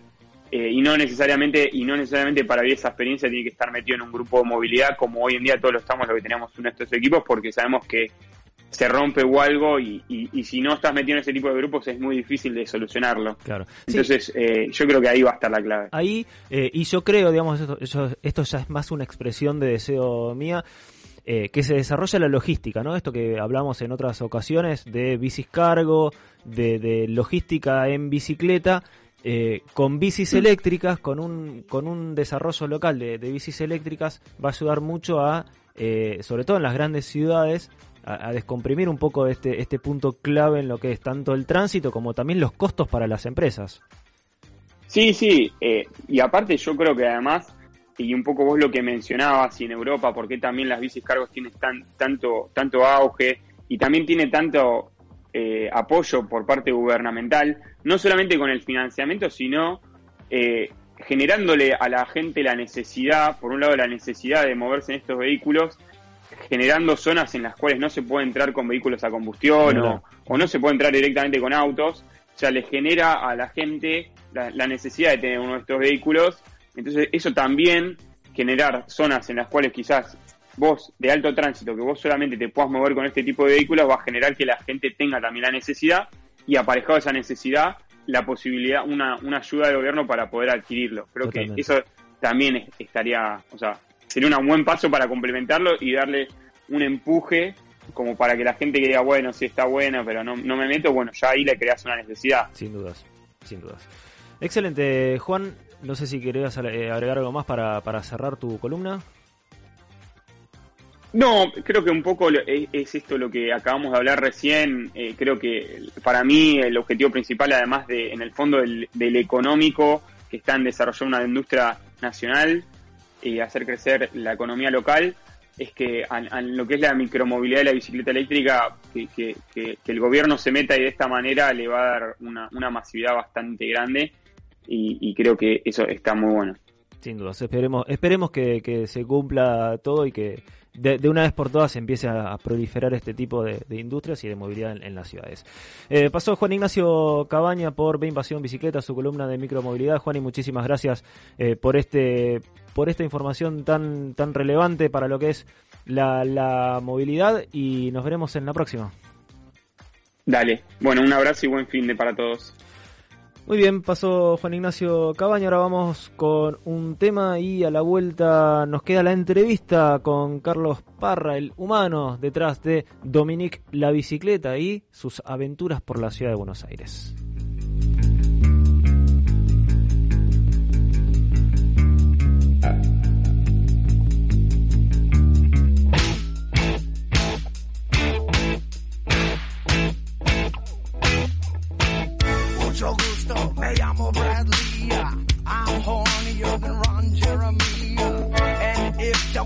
Popped in your knee, just wipe that look off your body face.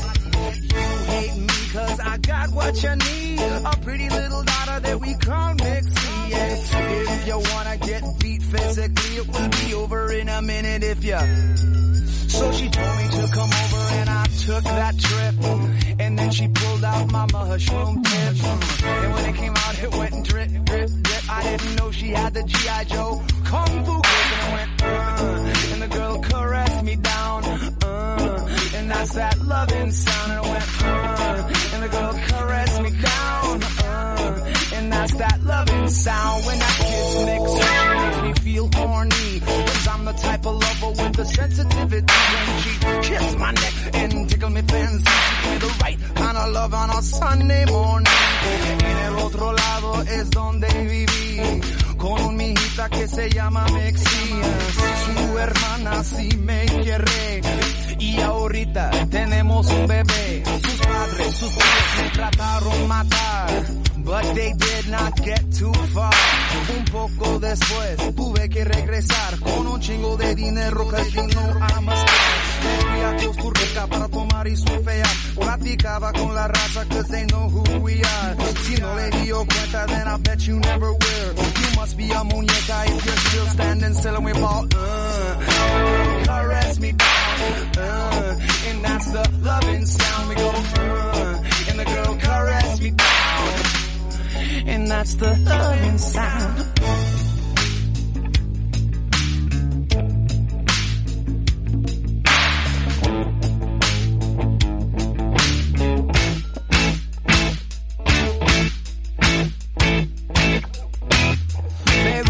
Me reggae, me gusta punk rock, pero la cosa que me gusta más es panochita. La nalga en el aire, if you know who you are. Pon la nalga en el aire y empieza a gritar. No tengan miedo, I'm your papi.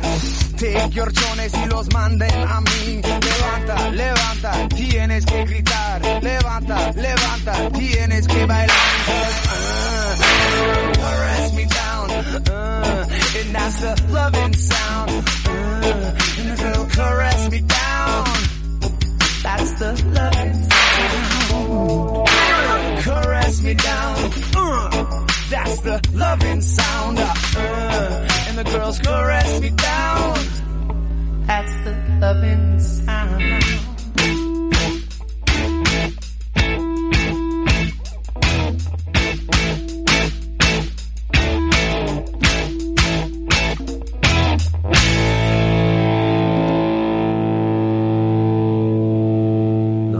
ciudad. La recorremos en bici.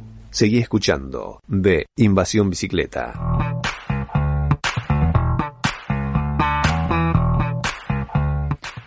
Escuchábamos a Sublime en EQ Radio con el tema Carries Me Down. Eh, nos gusta la ciudad, la recorremos en bicicleta, dice nuestro separador. Y Chela, Sol, Emi, qué lindo es recorrer la ciudad en bicicleta cuando uno anda en, en- en- con ese mood de, de, de disfrutar, Pasear. de, de pasear, de, de percibir cosas. Re... Emi, Emi, sí. No, dale, dale, dale vos, dale vos. No, que eh, es realmente, si bien banco una bocha, ir al trabajo en bici y todo, creo que nada le gana a la pedaleada recreativa, ¿no? Como directamente sin, sin planes, como salir a pedalear, a disfrutar la ciudad. Incluso te digo más, yendo al trabajo en bicicleta, uno tiene la posibilidad de eh, cambiar caminos, cambiar rutas, eh, ir el ir eh, ir por por un por el camino más directo, quizás a la, a la mañana tempranito, cuando uno tiene ganas de, llegar y, y ponerse a laburar. Pero a la vuelta, decir, bueno, me, me desvío un poco, paso por un parque, mm, recorro, me, me- me hago una parada para tomarme un, cafecito o algo y, seguir a casa. Eh, eso, eso es lo lindo que, tiene la bici. Sí, la verdad, a mí me pasa que como estoy en provincia, ir a Capital en bici es todo eh, una aventura, por así decirlo. Y una aventura re linda en el hecho de salir y disfrutar y conocer callecitas y cafecitos. Eh, y está buenísimo. Es alto plan de fin de semana eh, y de, de vuelta me pasaba mucho también cuando la facultad era presencial, Claro. de capaz volver en bici, hermoso. ¿Te acordás cuando la facultad era presencial? Mirá cuando, cuando digamos eso, ¿no? Bueno, eh, una datita relacionado con esto que está mencionando Emi, Sí. de, de los cafecitos por la ciudad. Eh, realmente recomiendo, uso y recomiendo eh, salir los domingos a visitar bicicletería, eh, perdón, cafeterías. Eh, si tienen algunas conocidas por la ciudad pueden hacerlo. Y si no, también me acaba de llegar por, por Instagram el dato que los sábados se hacen unas bicicleteadas, si quieren pueden buscar el Instagram, es Max Grieven, es un, él es un barista, trabaja en una cafetería que se llama eh, Rambla, que queda en Cañitas, que es bike friendly, por supuesto, y está haciendo una, está organizando pedaleadas que son cuatro barrios y cuatro cafeterías. Ah. Entonces salen una pedaleada de obviamente un grupo, un grupito reducido. Eh, está buena, están muy buenas esas movidas que pueden ser o guiadas o autodidactas, pero usamos y recomendamos eh, el cafecito eh, no solo como colaboración para la radio, sino también para acompañar la, la pedaleada en las cafeterías. Buen dato. Quien se tomó en serio el tema de recorrer la ciudad es Carlos Parra, quien tenemos en línea. Él es el, eh, como dije, el humano detrás de Dominique la bicicleta. Hola, Carlos. Hola, hola, ¿cómo están chicos? ¿Cómo andan? ¿Qué tal? Muchas gracias por esta comunicación con B Invasión Bicicleta. Aquí Matías, No. eh, Chela, Emi y Sol de, de este lado. Eh, vos sos el humano detrás de Dominique. ¿Quién es Dominique? ¿Quién es Dominique? Dominique es una bicicleta que anda recorriendo Buenos Aires, rodando Buenos Aires hace un par de años ya. Eh, ¿Y, y cómo surgió esta, esta idea de eh, recorrer y retratar eh, los 48 barrios porteños eh, detrás, del, detrás de Dominique? Mira, Mati, eh, la verdad nace por la necesidad de, de expresar el amor que tengo por esta ciudad. Cuando llegué comencé a trabajar y a recorrerla y me cruzaba con cosas tan lindas y empecé a hacerle fotos, empecé a hacerle fotos a la bici para no, para no hacerme un selfie y así surgió todo. Empecé a subir una foto en un Instagram, le creé un Instagram personalizado a la bici y la gente se empezó a copar y nada, ahora un montón de gente que, me, que, que está allí conmigo acompañándome y de verdad es una, una aventura muy bonita, de verdad. Eh, ¿De dónde sos vos? Yo soy de Venezuela. De Venezuela. ¿Hace, De- cuán- hace cuánto que, que viniste acá, dijiste? Hace tres años ya cumplí, ahorita en junio, que llegué aquí a la ciudad. Ajá. Eh, y, y desde ese momento llegaste a la ciudad, te, te instalaste y empezaste con este, con este proyecto o eh, a partir de empezar a descubrir la ciudad, a conocerla, dijiste, para voy a, voy a, voy a tomármelo en serio y, y, eh, y- empezar a, a retratar la, la ciudad y los barrios porteños eh, de esta manera.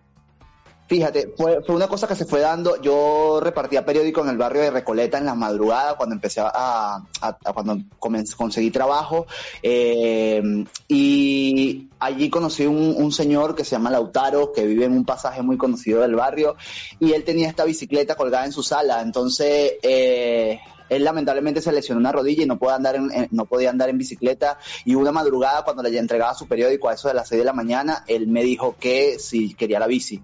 Ah. Entonces Qué buena onda. ¿Cómo, perdón? Qué buena onda. Sí, sí, sí. Entonces, que si quería la bici, entonces uh, eh, hicimos un trato, yo se la pagué por parte, todo, todo un, un- un- un convenio.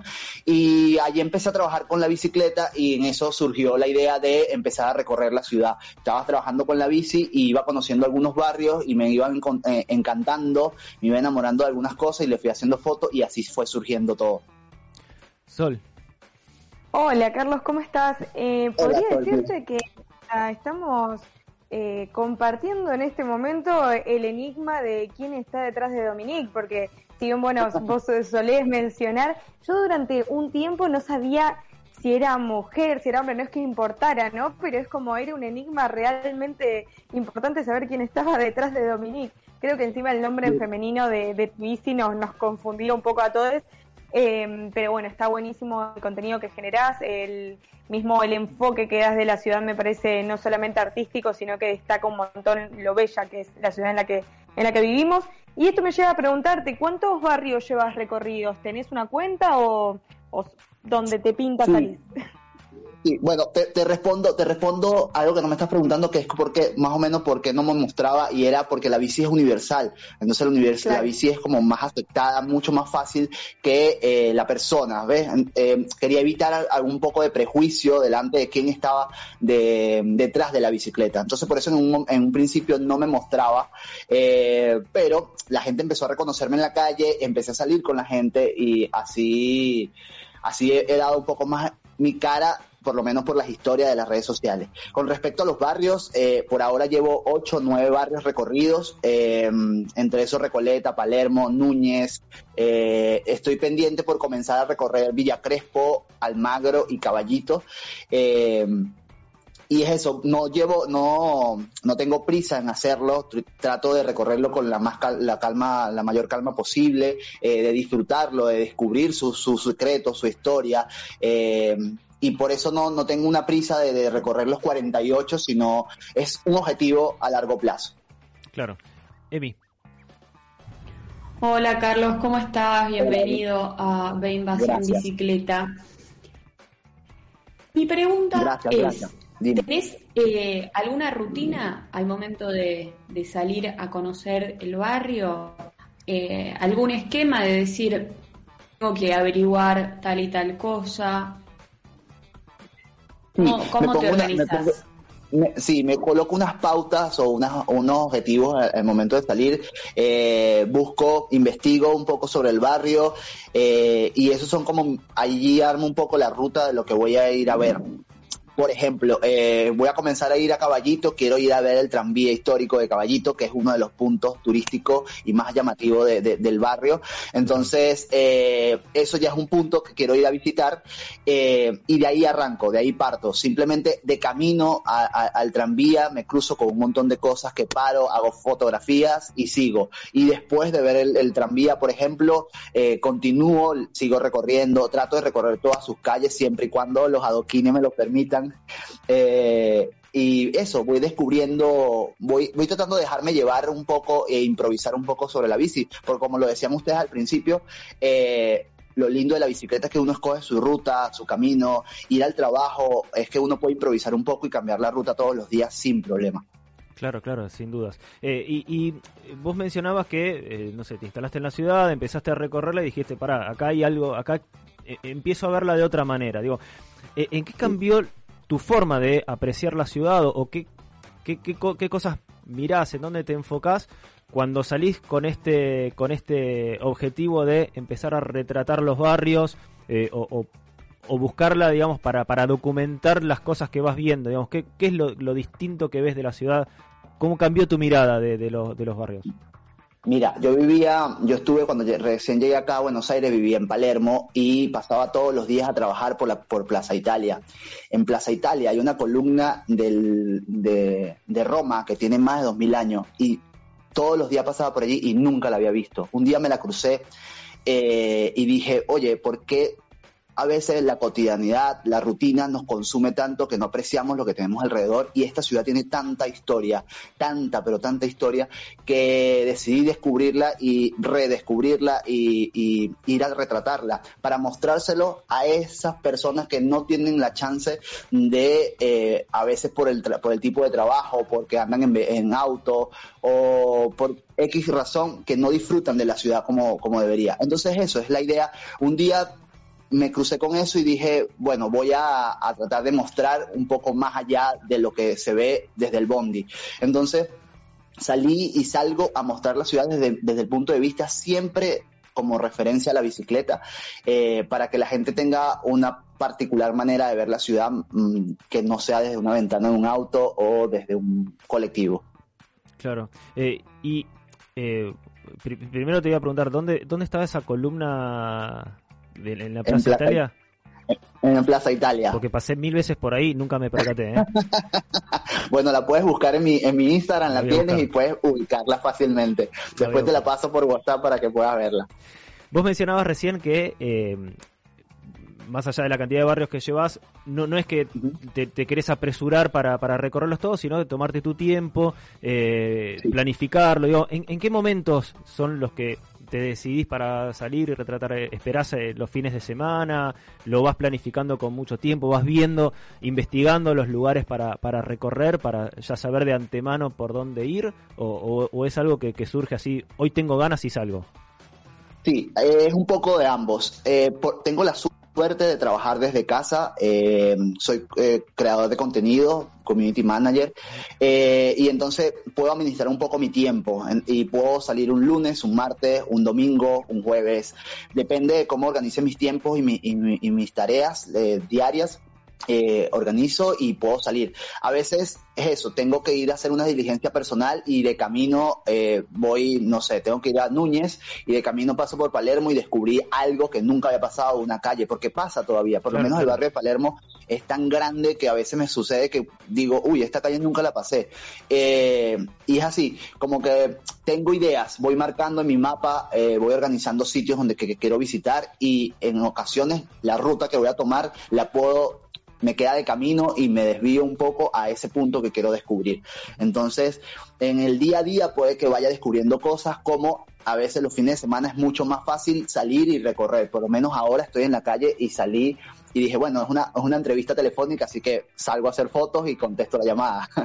O sea, o sea que en este momento estás generando contenido para, para tu cuenta mientras tenés la entrevista con nosotros, así que en, en exclusiva en exclusiva estamos eh, presenciando de- radialmente el momento en el, en el que Carlos está sacando fotos.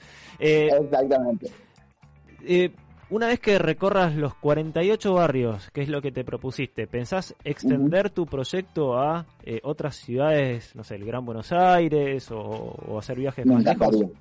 Me encantaría, Mati. Eh, tengo invitaciones a ir a Rosario, a, a Tucumán, a Jujuy y eh, ¿dónde más? Bueno, sobre sí, esos, esos lugares por lo menos me han invitado a que vaya a recorrer porque hay un, hay una movida ciclista en esas ciudades eh, y que he, he hecho contacto con algunas personas de allí y me han dicho eres bienvenido cuando quieras. Incluso acá en los barrios me pasa también, hay personas de, de los barrios que me dicen yo te hago el recorrido, te enseño, te muestro y eso me encanta porque es, es- es ver el barrio desde una persona que vive ahí. Y entonces al terminar los 48 barrios me encantaría recorrer toda Argentina sin problema. O sea, de verdad, lo poco que he visto desde, la, desde las redes sociales, desde internet, eh, Argentina es un país hermoso y de verdad me encantaría re- redescubrirlo también en, en bici. Estamos hablando con Carlos Parra, él junto a Dominique, su bicicleta, eh, retratan la ciudad desde la mirada que, que tiene alguien que, que anda en bicicleta. Eh, eh, en, Ve- en Venezuela, ¿vos también andabas en, en bici de esta manera, de la misma manera que, que andás aquí en, en Buenos Aires? No, no, no, no. Eh, en la familia eh, sí tuvimos bicicletas en, en- en algunas oportunidades, pero era como la bici de la familia. Nunca pude tener una bicicleta propia. Entonces, cuando llegué acá, eh, Domi, por eso tanto amor con, con mi bicicleta, es que eh, es mi primera bicicleta comprada por mi esfuerzo. Eh, tardó un poco, pero, pero llegó y de verdad llegó en un muy, muy, buen momento y por eso creo que es el aprecio que le tengo y es el amor que también recibe un montón de gente que me sorprende. A veces me quedo muy sorprendido de cómo las personas se han enamorado de, de Dominique. Sol. Carlos, ¿cómo estás? Qué bueno esto que, que mencionabas, que haya gente que, que se propone para, para, para invitarte, para guiarte con, por los barrios mismo. Hasta estoy pensando en, en un cruzarte con bicicleta, que es eh, una, una compañera también que entrevistamos hace, un- hace un tiempo, que ella hace videos para YouTube recorriendo barrios. Y ella sali- sale fuera de, de lo que es el AMBA y, y recorre lo que es provincia de Buenos Aires. ¿Vos tenías pensado también salir de, de Cava o, o en principio querés recorrer esta zona? No sé si, si tenés planteado como ir recorriendo a uno, recién dijiste que, te interesaban algunos barrios de, Buenos Aires, pero si te interesa la idea de ir recorriendo otros lugares de Buenos Aires. Por supuesto que sí, estoy abierto. Mira, eh, me he juntado con varias personas que crean contenido alrededor de la bicicleta y, y me encanta, me encanta conocerlos, me encanta salir a pasear con ellos eh, y no estoy limitado para nada a quedarme solo en los 48 barrios. Es más, he ido y he creado alguna, o sea, he hecho algunos recorridos hacia Tigre, hacia mm, Vicente López, sobre todo hacia el norte, al sur no he bajado y al oeste to- todavía no he ido, eh, pero por el norte por lo menos he salido ya de, de, de Cava como tal, se dice así, ¿verdad? Eh, he salido hacia el Tigre máximo, he llegado al Tigre, pero me encanta, no, no, no tengo ningún problema de salir a recorrer otros barrios eh, fuera de lo que es eh, capital. Así que la invitación la tomo con, con todo gusto. Bien. Eh, y, y, y cómo ves, vos que sos alguien que, que se mueve en bici, obviamente, todo el tiempo, ¿cómo ves la, la ciudad, la calle respecto a el, el- el uso de la bici? Mira, eh, la movida ciclista en la ciudad creció un montón desde el año pasado para acá. Eh, eh, es notable. Eh, la ciudad está preparada, digamos, está bastante bien preparada a comparación con muchas capitales de, Latinoamérica. Perdón, un segundo. Como muchas capitales de Latinoamérica, la ciudad tiene un espacio, una infraestructura bastante buena que puede mejorar, eso sí es verdad. Y la cultura ciclista puede aún mejorar también, así que eso, eso está bastante bueno. Una de las cosas que más critico, por, por decirlo así, eh, es por lo menos las dos bicisendas de, las, de, de Córdoba y Corrientes, que todavía hay mucha gente que va, se manda en contramano y, y es súper peligroso. Entonces, eh, he visto gente con nenes sin casco y que, eh, no sé, se van contramano sobre Corrientes o sobre Córdoba y, y es, un, es sobre donde tenemos más tránsito ciclista. Entonces, ese tipo de cosas todavía se puede mejorar, pero de verdad Buenos Aires se presta mucho para andar en bicicleta, es una ciudad perfecta, no tiene mucha, eh, no tiene montañas ni nada, es muy plana, entonces se puede puedes recorrer 10 kilómetros sin problema eh, para ir a tu trabajo, además ahora puedes andar en, subir la bici al, subte y hacer tramos más, eh, los tramos más largos en el subte, eso está buenísimo también. Entonces, de verdad que, que la movida ciclista en la ciudad ha crecido muchísimo, eh, es algo que se le ha sacado positivo a todo, el, a todo, esta, a todo este tema de la, de la pandemia, eh, si algo se le puede sacar. Es eso, es que la gente ha visto la bicicleta un medio de transporte sustentable, viable, económico, saludable. Entonces, tú ves eh, que hay un montón de gente que sale a disfrutar los fines de semana, toda la familia en su bici, y el espacio de la ciudad se presta para eso. Excelente, bueno, eh, supongo que... ¿Cuánto, cuánto, ¿Cuántos barrios eh, mencionaste recién que te faltaban para, para completar el, la ciudad de Buenos Aires? Uy, como 40 todavía. Bueno, o sea que te- seguramente te, vamos a, seguir viendo junto con Dominique recorriendo la, ciudad. Eh, ¿En dónde vemos el, fruto del resultado de tu trabajo? Mira, eh, en Instagram, Rodando Buenos Aires, Dominique La Bici, así me pueden encontrar, es donde genero el contenido. eh, y sí, esto, esto apenas comienza, chicos. De verdad, eh, esta comunidad cada vez crece más y me acompaña más a- en esta aventura de ir rodando Buenos Aires y de verdad lo agradezco a todos. Si me están escuchando algunos de mis seguidores, de verdad, el cariño es inmenso por ustedes y les agradezco que me acompañen en esta loca aventura de rodando Buenos Aires. Bueno, súmense al, al proyecto de Carlos, a lo que nos gusta, recorrer la ciudad en bici, eh, frenar cada tanto, retratar alguna de esas cosas que nos enamoran todos los días de, la ciudad. Nos encantan este tipo de proyectos, eh, que aparte Carlos, eh, eh, siendo creador de contenido, lo, tiene mucho más claro cómo, cómo transmitirlo, cómo mostrarlo cómo mostrarlo en, redes y, cómo mostrarlo para, para lucirse. Carlos, te agradecemos muchísimo por, por esta comunicación, por esta charla y, y contarnos sobre este proyecto. Gracias, chicos, de verdad, Matías, Sol y ¿quién más me faltó por allí? Euge, Eugenia, puede Emi, ser. Emi, Emi. Emi, chicos, gracias por el espacio, gracias por la oportunidad. eh, les agradezco de corazón todo este, este tiempito que me, me han- me han abierto eh, y estamos a la orden para lo que sea. Cuando quieran dar una vuelta, salimos a hacer fotos y disfrutamos de la ciudad desde la bicicleta, ¿sí? También, también te, te faltó Chela, también acá que... Ah, me- Chela. Gracias, Chela. A todos, a Me- todos, a todos, a todos y todas que estén allí. Bueno, y te saludamos especialmente porque ayer cumpliste años, lo, lo vimos en, Es verdad, redes. feliz cumpleaños. Eh, te, saludamos, te, te deseamos que hayas pasado un, un lindo día. Eh, pasó Carlos Parra, eh, el, el humano detrás de Dominique la bicicleta y su proyecto eh, y su proyecto de recorrida, de, de descubrir los 48 barrios porteños en bicicleta. Eh, bueno, nuevamente, muchas muchas gracias, Carlos. Gracias, Eh, chicos, gracias. seguimos en, en, en- en contacto. Bueno, eh, llegamos al, al final, estamos, estamos llegando al, al final del programa, chicas. Eh, yo soy de los que, como Carlos, quizás no con el talento de él, eh, anda en- cada vez que ando en bicicleta trato de tener como levantada la vista, atentas las, las antenas para ir retratando cosas que, que me llaman la atención, que me gustan, eh, me, me gustan mucho los, los murales, me llaman la atención, eh, y bueno, y, y nada, el, el- el laburo de Carlos demuestra que la, la bici es el, el vehículo ideal para eso.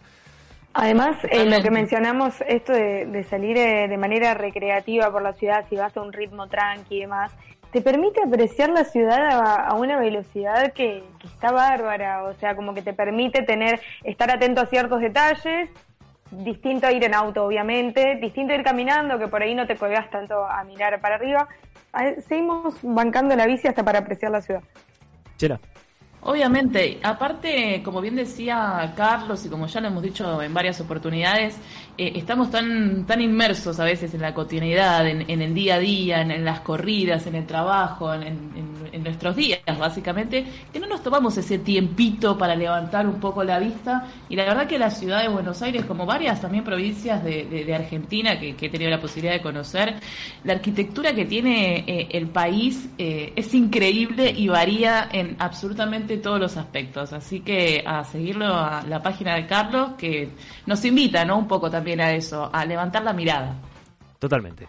Muy bien, vamos a unos mensajes parroquiales y volvemos para el cierre del programa. Si te gusta nuestro urbano, entra a deinvasionbicicleta.com.ar y entérate cómo podés colaborar con nosotros, por lo mismo que te saldría invitarnos una cerveza.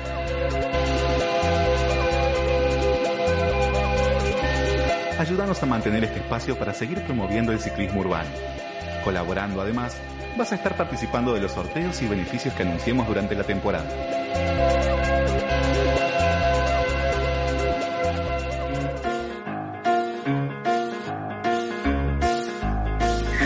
I'm riding on my bike.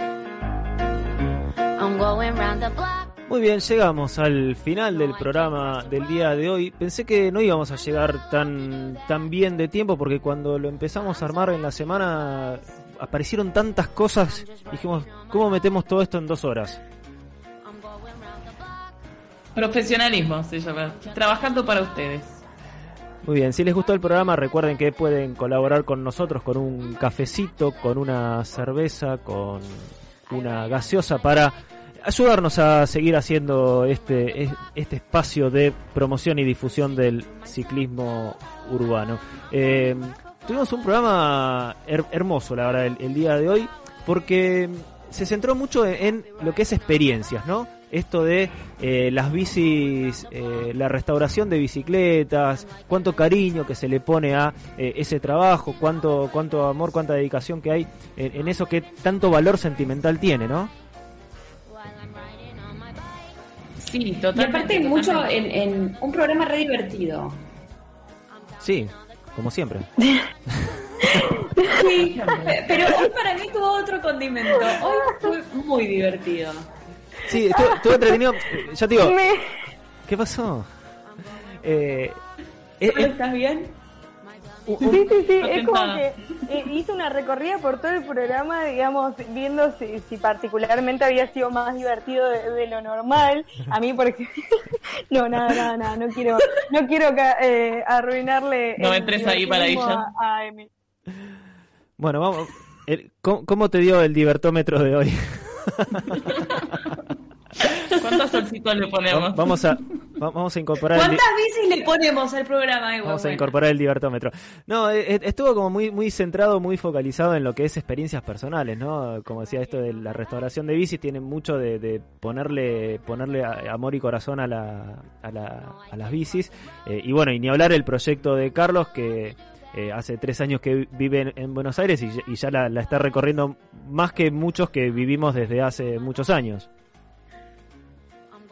Sí, totalmente. Y además también, bueno, no nos olvidemos de, la columna de, de Juani que, que también nos trajo la información sobre, sobre cómo va a estar evolucionando eh, el mercado, o en realidad cómo el mercado se ayorna a la necesidad eh, imperiosa que nos trajo la pandemia, que es cómo nos movilizamos y bueno, la opción no de poder adquirir una, una bicicleta eléctrica.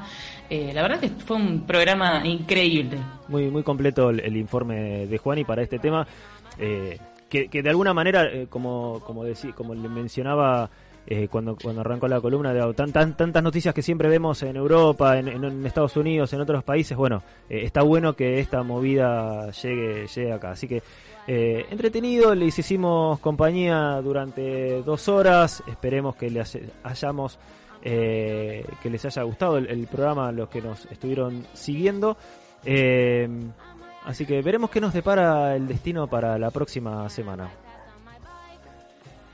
¿Cuántas bicis se llevará el próximo programa? Ya estoy ansiosa.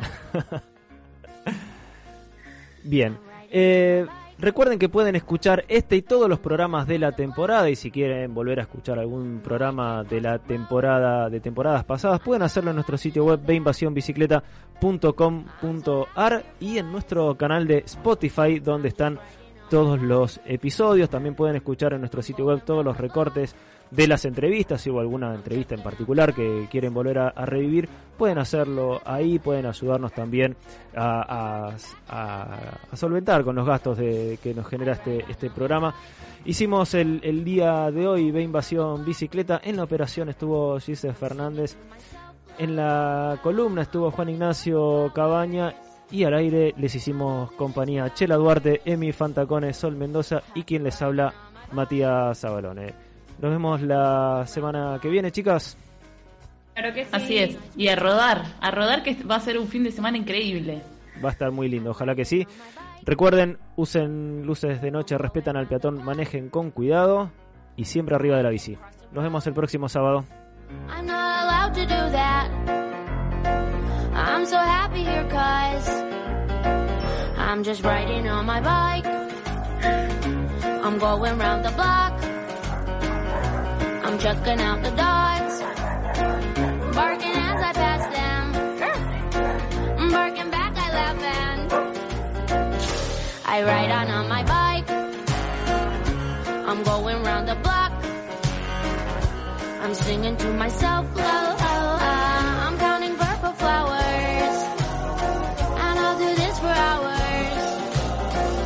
Happy riding on my bike. I'm going round the block.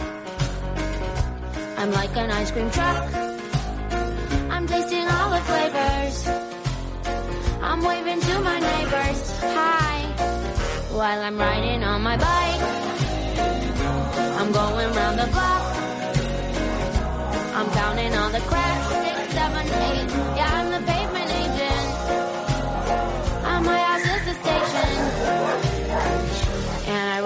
on my bike. I'm going round the block. My tummy's rumbling.